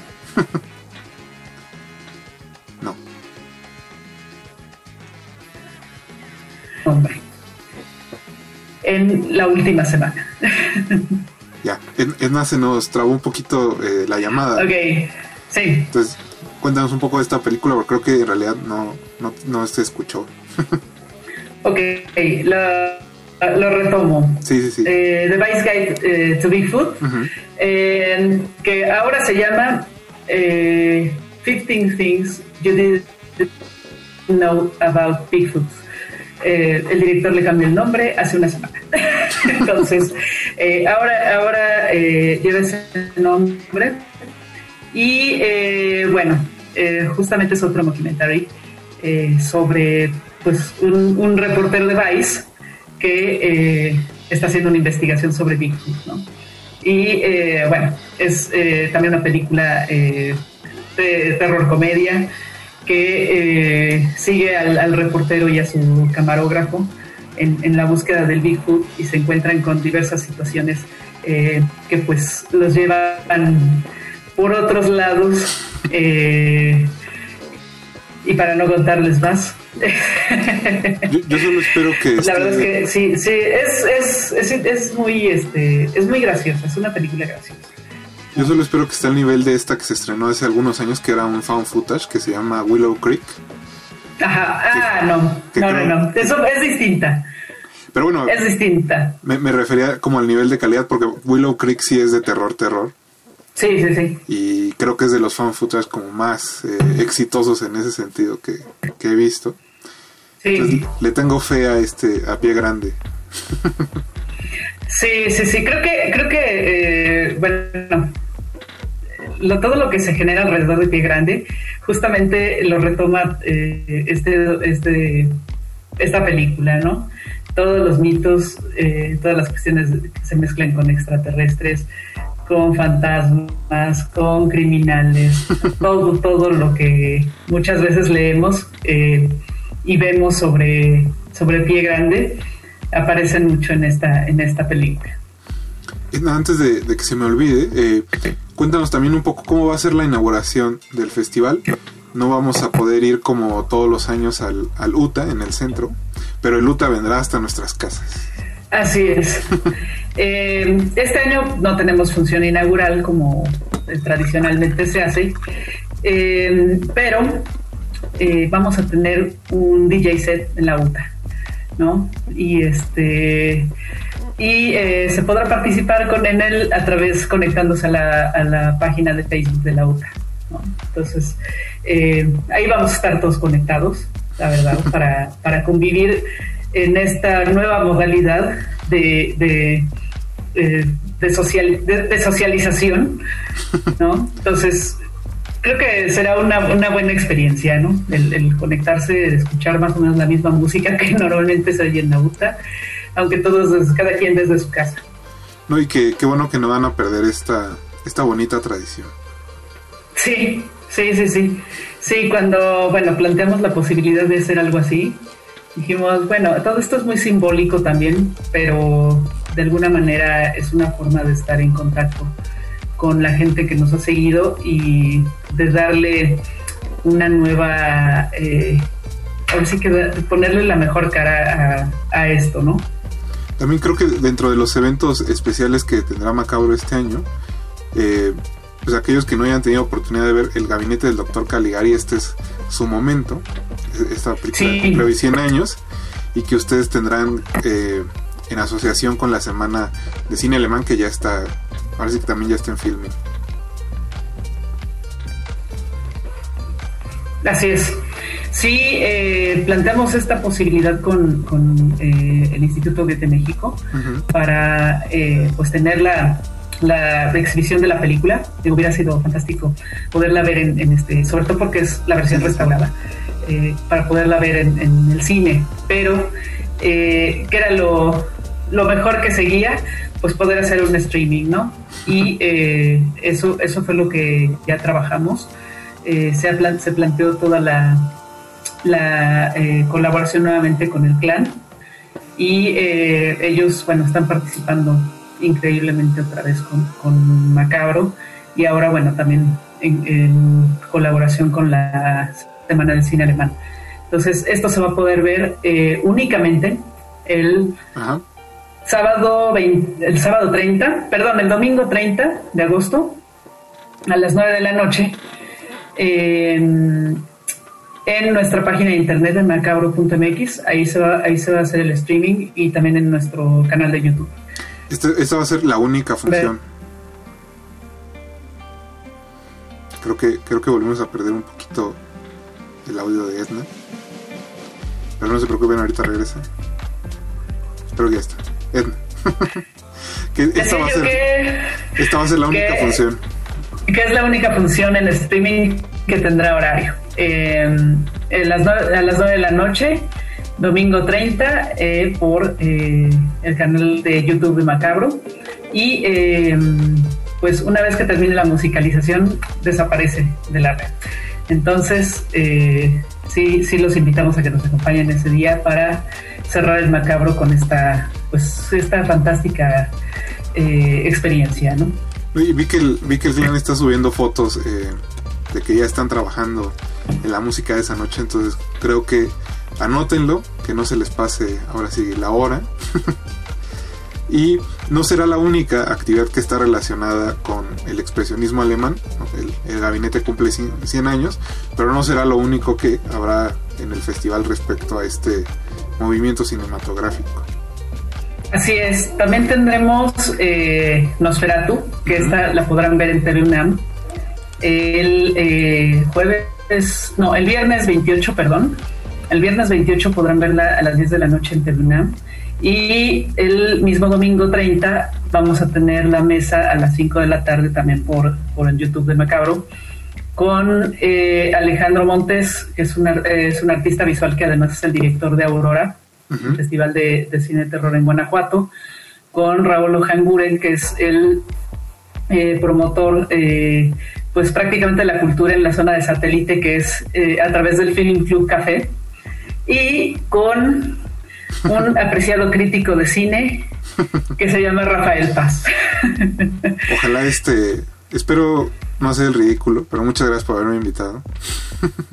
No, gracias a ti, Rafa.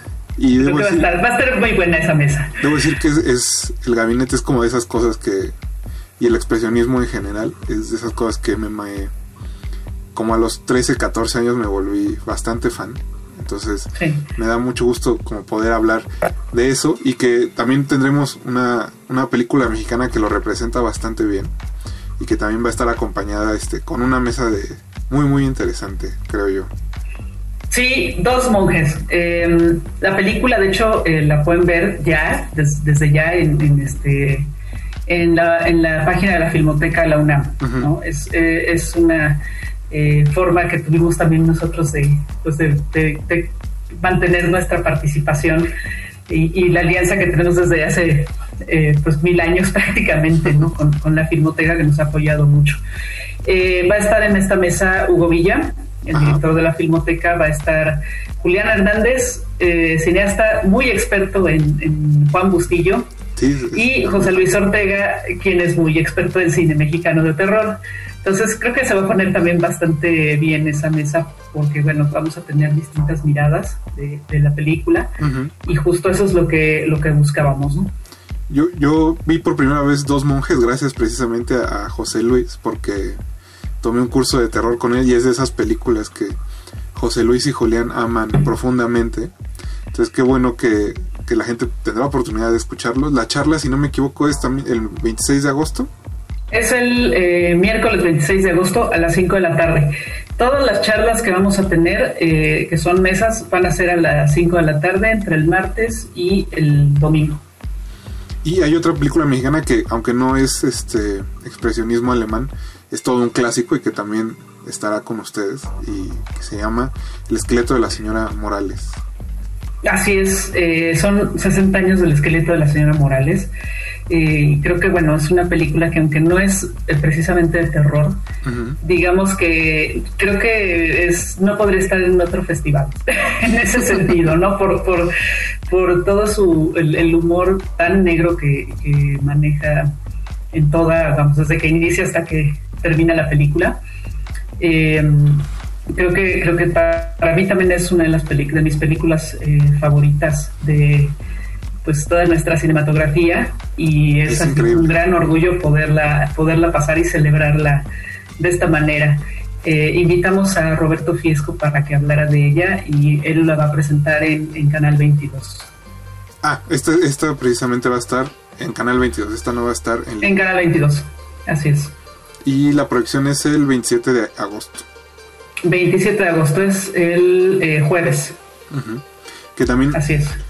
No, ahora sí que conéctense a buena hora porque Roberto es muy muy fan de Arturo de Córdoba, entonces por ahí seguramente va a soltar un par de, de anécdotas muy interesantes, conociendo. Sí, sí, sí, sí. y eh, siguiendo con las mexicanas, aunque esto no es, no es ya de cine, también tiene una alianza muy interesante con Radio UNAM este año que no podrá hacer sede, presencial al menos, pero sí se une a los festejos de Macabra. Sí, eh, este año, bueno, desde el año pasado habíamos hecho ya eh, una adaptación, eh, fue de eh, El vampiro de Polidori, celebrando sus 200 años. Eh, se hizo la adaptación del texto y eh, salió, salió algo bastante, bastante bueno. y decidimos repetir un poco la, la experiencia, pero esta vez homenajeando a Amparo Dávila, la, la eh, escritora mexicana que, bueno, es uno de los pilares del, es- del, del cine, yo iba a decir, de la literatura fantástica en, en, en México. Seguro, seguro Entonces- influenciado más de un cineasta mexicano. Yo creo que sí, yo creo que ha influenciado eh, eh, muchísimo eh, a, a escritores, este, directores, ilustradores. Es, es, eh, creo que el mundo de Amparo Dávila es, es impresionante en cuanto a, a cómo puede, eh, puede ser una situación cotidiana y de repente eh, empieza a invadir este mundo sobrenatural, ¿no? Sí, a, a descomponerse un poco. Ah, se descompone todo, sí, sí, es, es lo extraño manifestándose en cada momento, ¿no? Y bueno, el, el homenaje consiste, si no me equivoco, en cuatro podcasts. Sí, son cuatro, son eh, cinco de hecho, Ah. Eh, son cuatro cuentos, eh, uno está dividido en dos partes, ¿no? Eh, duran cinco minutos eh, cada, cada eh, episodio y se podrán escuchar del 19 al eh, 23 de agosto eh, por Radio Nam en, en la noche, ¿no? Y después se podrán escuchar también en la página de Macabro. De, de- de retinas.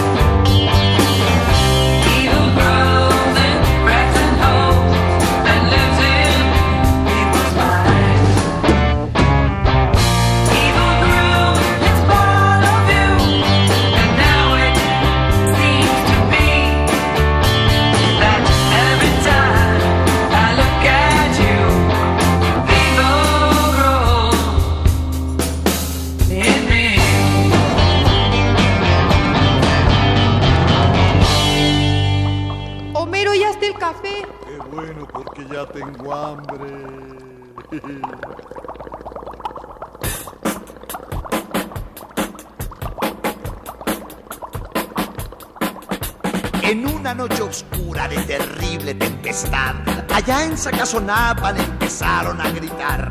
Los monstruos tenebrosos Frankenstein y Blackaman comieron quesadillas de vampiro con pipián. ¿Qué monstruos son? Sí. ¿Qué monstruos son? ¿Qué monstruos son? ¿Qué monstruos son? ¡Qué baile! Bailaba la llorona en los brazos de Aquaman y Drácula volaba al compás del cha-cha-cha. Morticia se peinaba con cajeta y aguarrás, mientras que el hombre lobo aullaba sin cesar. ¿Qué monstruos son? ¿Qué monstruos son? ¿Qué monstruos son? ¿Qué monstruos son? En una jaula de hule, pendiente de un dragón, se hallaba un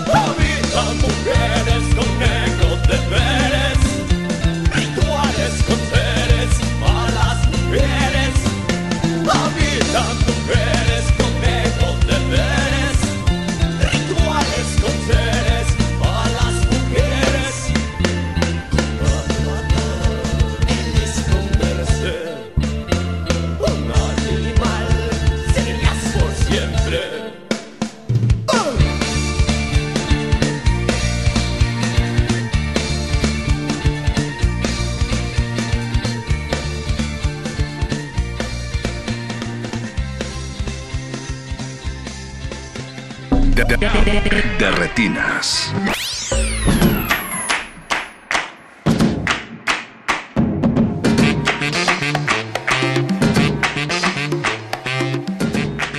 Y con este poco de música llegamos al final de esta noche. Como les dije al principio, les voy a decir cuál fue el playlist. Eh, primero escuchamos Welcome to the Creep Show de John Harrison, que es, es parte del score de Creep Show, de la película.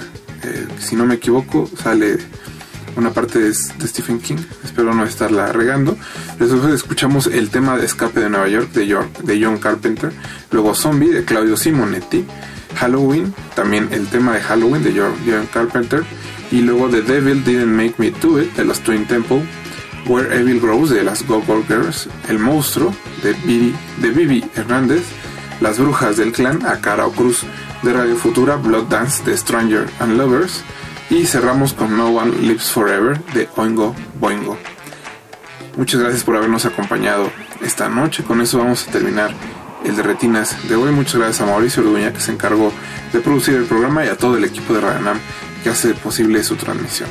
Esperemos que nos contacten en Twitter y que nos digan cuáles son las películas que les hayan llamado más la atención de la entrevista que tuvimos con Edna Campos. Muchas gracias a Edna por su tiempo y a Gina que nos ayudó también a arreglar la entrevista.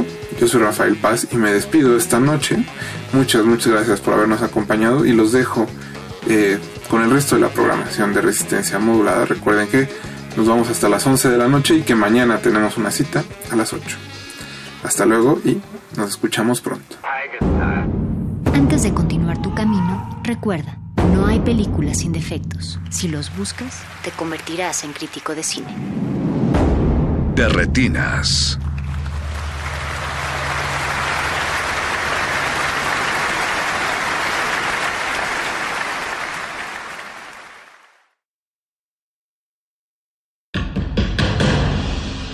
Como dijo el sabio Playlist Zoo, el viaje de las mil canciones empieza siempre con la primera reproducción.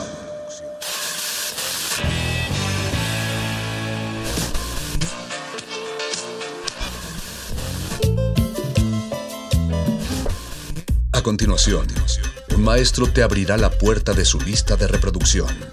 El resto va por tu cuenta. Play listo.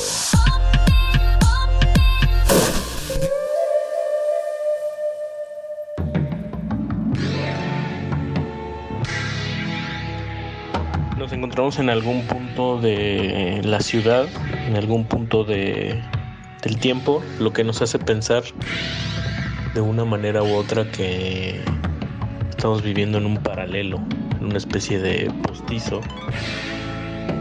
que no sabemos si corresponde a la, a la realidad que todos estamos imaginando en este, en este periodo que parece pues hay un lag perdido en el tiempo. Yo soy Ricardo Pineda y está con nosotros Luis Arce, con quien estaremos explorando esta idea de postizos, esta idea de caretas en el tiempo y en el espacio a través de su selección musical aquí en Playlisto. Hola Luis, ¿cómo estás? ¿Cómo te agarra la vida del otro lado? ¿Cómo lo has pasado? Eh, Luis Arce es un querido amigo de Resistencia Modulada. Ya lo hemos escuchado previamente ahí con sus selecciones de, de jazz. Escribe, eh, piensa mucho, siente otro poco, se aventa unos poemas bastante puntuales, pero los dejo con él. ¿Cómo estás, Luis? ¿Cómo, ¿De qué color es del, del otro lado del, de la pantalla? ¿Y qué nos tienes preparado para esta noche? Mi buen Ricardo, ¿cómo estás? De este lado Luis Arce, obviamente, también transmitiendo en vivo desde una nota de voz, pero transmitiendo en vivo, que es lo más importante de todo el asunto. Eh, antes que nada, muchísimas gracias por invitarme a ser parte de este, de este experimento, de este programa experimental, ¿no? En el cual vamos a estar comunicándonos a través de estas notas de voz. Yo desde mi trinchera, desde mi trinchera que al igual que la de la mayoría de las personas que están en este momento en sus casas, pues también se siente eh, mucho más grande de lo que es, se siente mucho más pesada de lo que es, se siente mucho más extraña de lo que es. Pero pues acá andamos eh, listos ya también como para traerles la selección musical que creemos que puede acompañar muy bien esta idea de lo que significa seguir en casa cuando claramente ya todos traemos unos niveles de ansiedad y unos niveles ahí medio de hartazgo complicados que se ven reflejados cada vez en la mayor cantidad de personas que se asoman a las calles y que ya andan tomando por completo las plazas públicas, comprando cosas, incluso los cines ya están abiertos. Creemos al final que estamos listos como para salir a algo, pero no sabemos qué. Y quizá, como bien lo ha señalado, se trate de un sustituto de lo que solía ser la vida. Y en ese sentido quizá nos convenga estar acompañados de buena música. Buena, buena noche.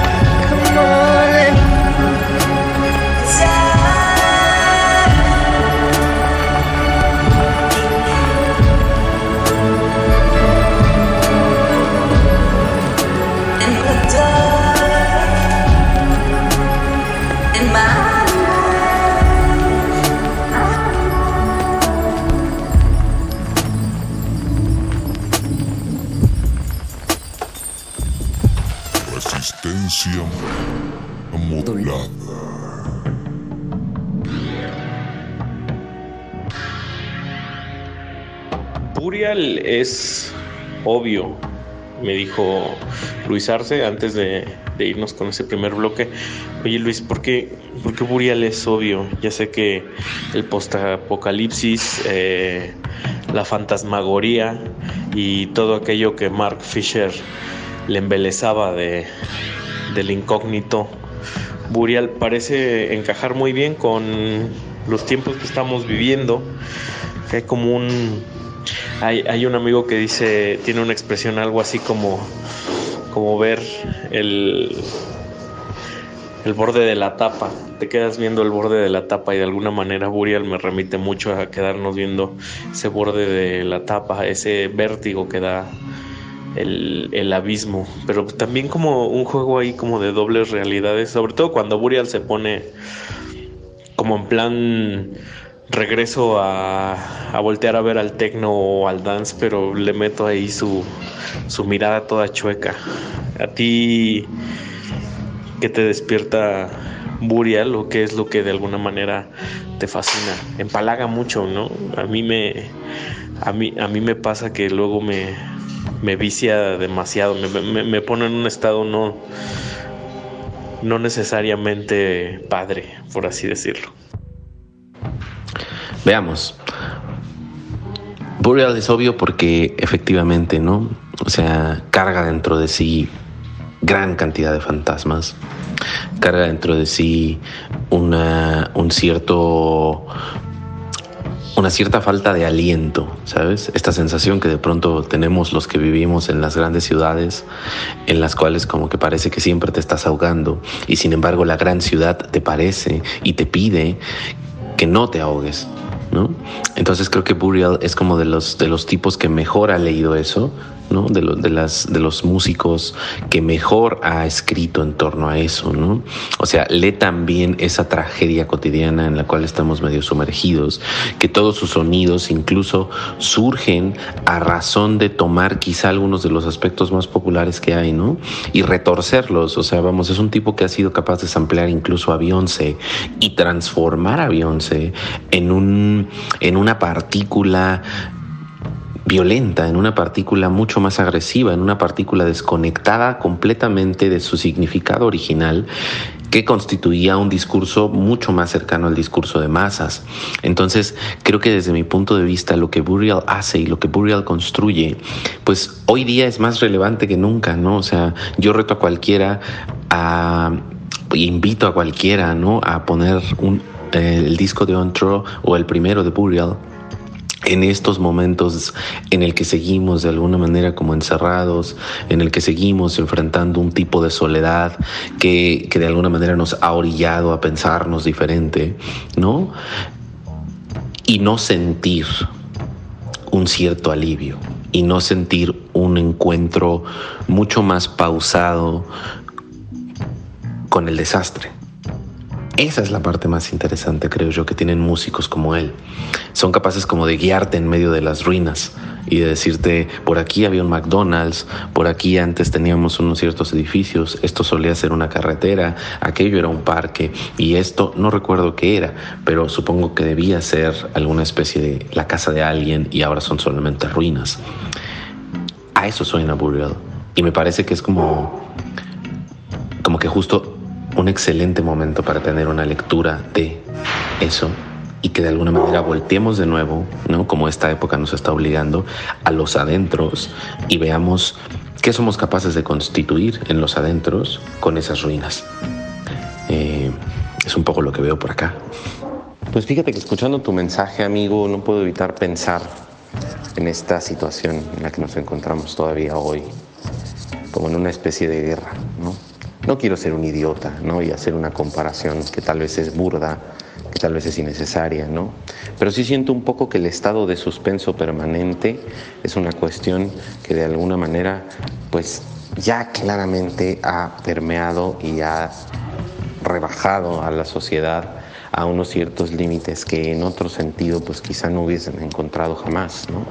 Pienso mucho en ese sentido y se me ha ocurrido proponerte que en lugar de poner una canción en el siguiente bloque, pongamos tres seguidas. Lo bueno es que van a ser cortas, porque van a ser de punk, porque van a ser justo de ese género que más supo desequilibrar el orden, justo de ese género que más supo leer la incidencia que tiene lo catastrófico en la vida diaria. Y justamente por eso creo que quiero hablar de aquellas bandas y quiero que escuchemos aquellas bandas que a principios de los 80s, mediados de los 80s incluso, ¿no? Como que constituyeron este tipo de post-punk eh, completamente desquiciado, ¿no? Como que la música claramente iba hacia otro lugar, justamente porque sabíamos que en cualquier momento caían las ojivas nucleares y se acababa todo para siempre. Entonces justamente eh, lo platicaba con un amigo, justo en otro programa de radio hace poco, hablábamos de This Hit, ¿no? Y de This Hit y de su disco Hit, que es como el disco por antonomasia de la Guerra Fría, ¿no? Hay en en una desolación completa en torno a cualquier tipo de organización social, porque ninguna de ellas ha logrado jamás procurar verdaderamente por las personas, ¿no?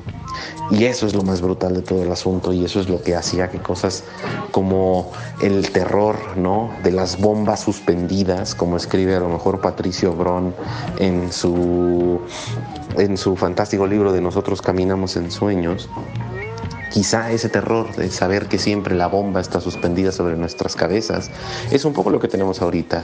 ¿Sabes? Ese virus está ahí, siempre a nuestro lado, esperando quién sabe qué. Y en ese sentido, quizá una banda como This Hit, que leyó ese terror de la manera más adecuada, pues me parece que deberíamos dejar sonar algo de ellos. Particularmente a mí me gustaría escuchar la de New Water. Pienso, a New Kind of Water, perdón. Particularmente a mí me gustaría escuchar la de A New Kind of Water. Pienso también en Joy Division. Pienso mucho en Joy Division. Pienso mucho en Joy Division en este encierro. Pienso mucho en Ian Curtis. Pienso mucho en lo que luego degeneró en New Order. ¿no? Yo no soy tan fanático de New Order, pero sé que hay mucha gente que los respeta y adora y me parece que eso es espectacular. Pero sí creo que había en el closer de Joy Division, justo un álbum que acaba de cumplir 40 años este año. Creo que en el closer de Joy Division justamente como que podíamos atender a este terror que realmente inundaba, ¿no? Así, alguna vez leí que Ian Curtis sufrió por aquello que todos debíamos sufrir. Era como una especie de, de Mesías, ¿no? Era como una especie de elegido que tenía que contar una historia para hacerla más verdadera, una historia supremamente atroz. Y creo que en ese sentido no hay canción que mejor represente esta época que Isolation el track 2 de Closer, que es además un track brutal, dos minutos de pura potencia. Yo siempre digo en broma que el mejor momento de New Order son los dos minutos de Isolation de Joy Division, por lo cual creo que también valdría muchísimo la pena que revisáramos un poco esa canción y que todos la estuvieran escuchando. Y finalmente me gustaría poner algo de Magazine, esa banda que evolucionó hacia un lugar tan raro que fue insostenible para ellos, ¿no? Hicieron dos presentaciones legendarias en Top of the Pops, donde básicamente decidieron sabotearse a sí mismos y salirse de la industria. Pero tenían al menos un par de álbumes que el día de hoy creo que ya también son reconocidos como obras maestras del post-punk y que también en los años venideros pues estarán cumpliendo 40 años, entonces seguramente veremos alguna reedición interesante o algún momento eh, interesante en torno a Magazine, ¿no? Y a particularmente eh, es el Real Life de 1978, su debut. Entonces de ahí me gustaría mucho escuchar también algo de Magazine, particularmente de su primer disco, el Real Life, del año de 1978. Definitive Gaze, me parece. Me parece que desde el comienzo de esa canción se establece un poco el código en el cual Magazine va a hablarle a sus escuchas, que es un código completamente desesperado, que es un código que varía de género de una forma completamente esquizofrénica, que es un disco que de alguna manera como que siempre te deja esta sensación de que todas las cosas están pasando ahora y sin embargo somos incapaces de verlas. Y eso es una también de las grandes lecciones de estos géneros del post-punk, ¿no? que de alguna manera no son géneros creados de la esperanza o de la necesidad o de la confianza en algo. Son al contrario los géneros de la desolación, son los géneros de la soledad, son los géneros de cada quien está en su propio terreno de 4x4 pensando lo máximo que pueda pensar. Y en ese sentido, quizá no haya más nada más punk en este momento que retroceder hacia nosotros mismos, porque eso entonces ya es un gesto punk, ¿no? Y creo que debemos tomarlo todo por allá, por eso me parecería interesante si nos vamos a escuchar a estos tres grupos de golpe, para que también encontremos un poco esas conexiones que creo son bien necesarias.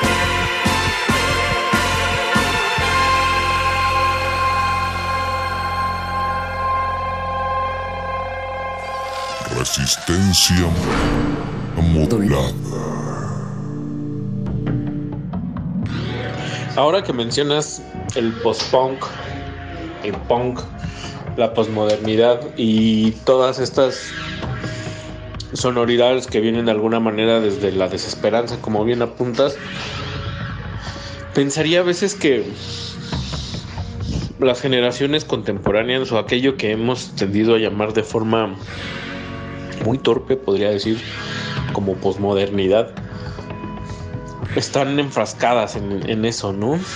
Salvo esas excepciones que están sucediendo allá de forma inconsciente en los mundos del mainstream y del pop y de esos donde el individuo ya poco tiene de, de relevante. Pensarían que la desesperanza en ese estado como, como de suspensión está presente, ¿no? Está presente en todas estas sonoridades que bien apuntas. En buena parte de la música que ha tendido a llamarse también experimental, en, mucho jazz, en, no sé, pienso también en mucha música contemporánea que, que tiene ese, ese signo. Si hiciéramos un ejercicio pensando en esta narrativa o en esta relación que tiene que ver con la música fuera de fuera de su contexto de reflejo de, del setgeist, del reflejo del momentum, del reflejo del espíritu de, de una época y pensáramos en esta forma de, de inconsciencia que, que alivia, que viene de otros lados, de esos colores que son sensaciones y que pueden de alguna manera traernos un poco de alivio. ¿Pensarías tú desde tus ánimos, desde tus aficiones, desde tus afectos, en alguna música que provenga de la esperanza, que provenga de la luminosidad? Y pues eso nos abre también a una nueva pregunta, que es si todo eso que acabo de mencionar cabe hoy en día o, o es el momento de ponerle punto final. Yo creo que siempre cabe, la verdad. Creo que no podríamos deshacernos de un sentimiento como la esperanza, no podríamos deshacernos de un sentimiento como, como la, la capacidad de siempre estar esperando algo mejor. Somos seres humanos, tendemos a eso. Y creo que nuestra naturaleza debe respetar justamente eso, ¿no? Esa posibilidad de que siempre haga ignición algo nuevo, algo diferente, algo que nos pueda como revitalizar un poco. Y justo cuando estabas mencionando esto de la música de la esperanza, como que me puse me puse luego luego como a, a, pensar un poco en aquellos álbumes que sin importar qué tan desoladores son, como que también transmiten mucho una cierta esperanza, ¿no? En términos eh, musicales, en el momento en el cual uno los está escuchando. Y hay una canción en particular que me parece que, que, que, que, que completa muy bien aquella imagen, ¿no? Eh, hace un año que yo estaba pasando por una época muy difícil en mi vida, eh, estuve escuchando mucho Godspeed You Black Emperor. Eh, que es también una banda que proviene por completo de las ruinas, ¿no? que es una banda que proviene por completo como de la, de la completa desesperanza y de la completa, el completo quite de antifaz ¿no? ante la realidad y encontrarse justo con esa desolación. Pienso mucho en su primer álbum, pienso mucho en F Sharp, A Sharp Infinity del año de 1998, creo que es. Pero bueno, ya me corregirán los escuchas que estén dándole una vuelta a esto. Pero justo estaba a punto de pedirte que hiciéramos algo broncudo, algo demasiado atrevido y que nos fuéramos justo a escuchar una de esas canciones que construye esperanza a partir de la desolación, que es Dead, Fat Blue, Dead Flag Blues. Dead Flag Blues que es una canción que comienza como de la manera más devastadora posible, pero que incluye dentro de su inicio una de esas frases que considero que todos nosotros como que deberíamos tatuarnos, ¿no? Sobre todo en una época como esta, ya de plano, hay un punto en el que el narrador de esta hipotética carretera que está yendo hacia la nada y el coche está en llamas y la máquina está sangrando y todo es hiperviolento, en algún punto voltea con su interlocutor y le dice eh, que este es verdaderamente el final de los tiempos. Eh, y eso me parece como una de las cosas más lindas que se puede decir en este momento.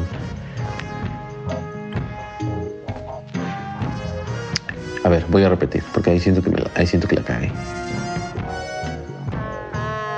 Porque no decía eso la cita. Es que justo hay un momento en el que el interlocutor, ¿no?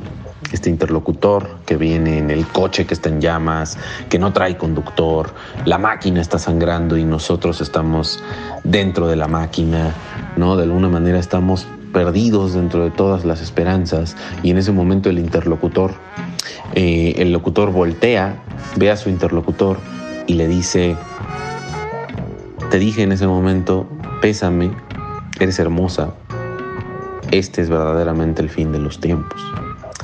Y creo que eso es un poco la esperanza. Luego Dead Flag Blues se reconstruye a sí misma por ahí del minuto 12 o 13 y se eleva majestuosa detrás de una completa desolación a partir de una guitarra que parece a medio camino entre el post-punk y el... a medio camino, perdón, entre el post-rock de Talk Talk y cierta fresez medio canadiense. Y creo que en ese sentido, como que es una canción de esas que creo que compasa y como que reúne mejor todas las virtudes de lo que significa saber que estás en medio de la desolación, pero aunque dentro de esa desolación hay ciertos puntos de luz. Pienso también mucho, y más de este lado de Latinoamérica, en el álbum de Chico Buarque, en Construzao, ¿no? Que es básicamente uno de los discos más brutales que uno puede escuchar, porque la realidad que está reflejada ahí no es ni siquiera esa realidad de Godspeed, You, de Godspeed You Black Emperor, ¿no? Ellos al menos tenían que comer. El Brasil de la dictadura tenía nada más que tragedia y no había nada para nadie en ese momento y sin embargo Chico Buarque tuvo la virtud de construir un álbum que a pesar de la tristeza que contenía y a pesar de la desolación que contenía, alcanzaba a mostrar esos rituales, ¿no? De la esperanza, esos rituales de cómo podemos iluminar un poquito más la vida y cómo podemos iluminar un poquito más la realidad.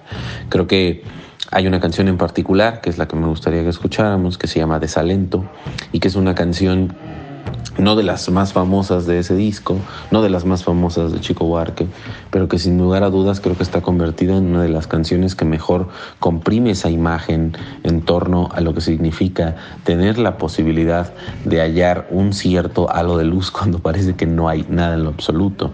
La melodía es tristísima, la letra es tristísima y sin embargo al terminar de escucharla uno tiene la sensación de que realmente lo acaban de golpear con un halo de luz.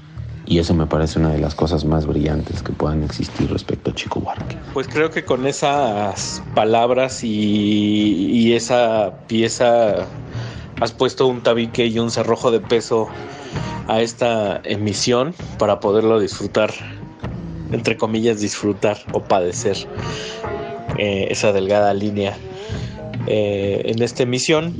Te agradezco, Luis Arce, que hayas estado con nosotros. Eh, sabes que esta es tu casa y que esperamos verte de forma física con ese mantra, ya que ya es muy recurrente que versa cuando todo esto pase o termine, o por lo menos se pueda. Muchas gracias, te enviamos un fuerte abrazo y nos despedimos de toda la audiencia. Un abrazo.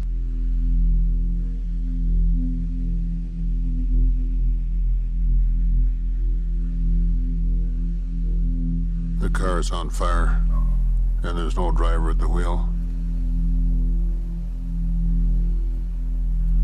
And the sewers are all muddied with a thousand lonely suicides. And a dark wind blows.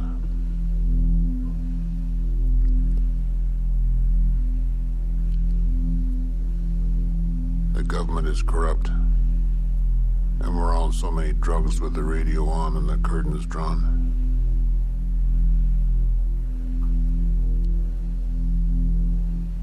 We're trapped in the belly of this horrible machine. And the machine is bleeding to death.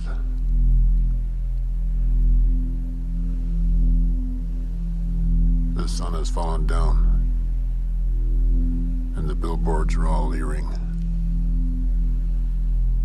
And the flags are all dead.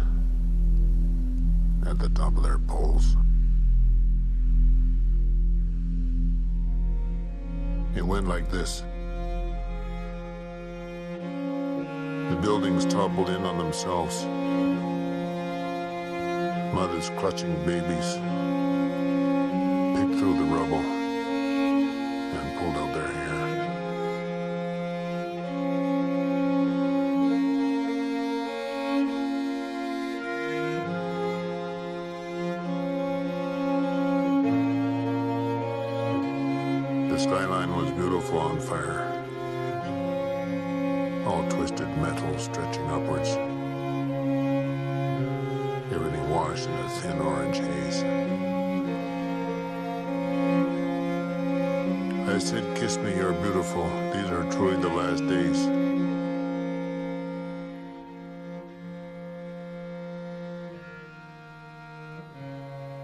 grabbed my hand, and we fell into it like a daydream or a fever.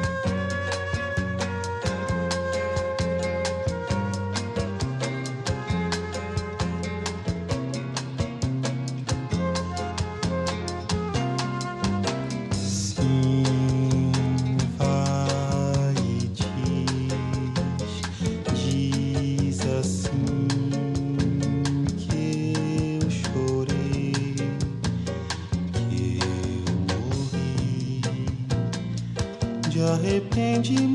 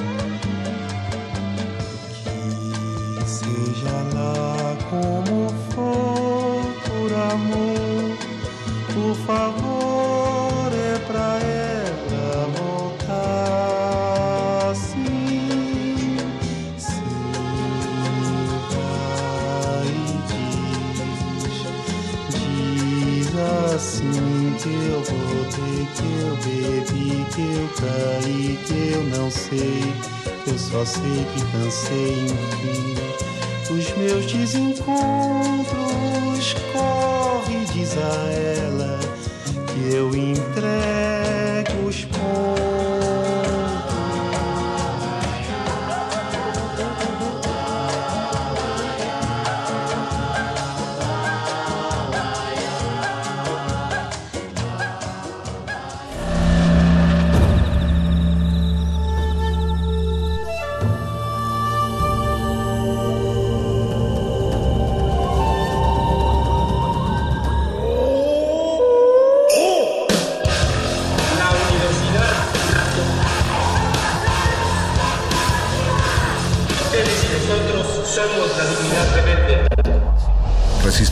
Es una coproducción de Radio UNAM y El Universo.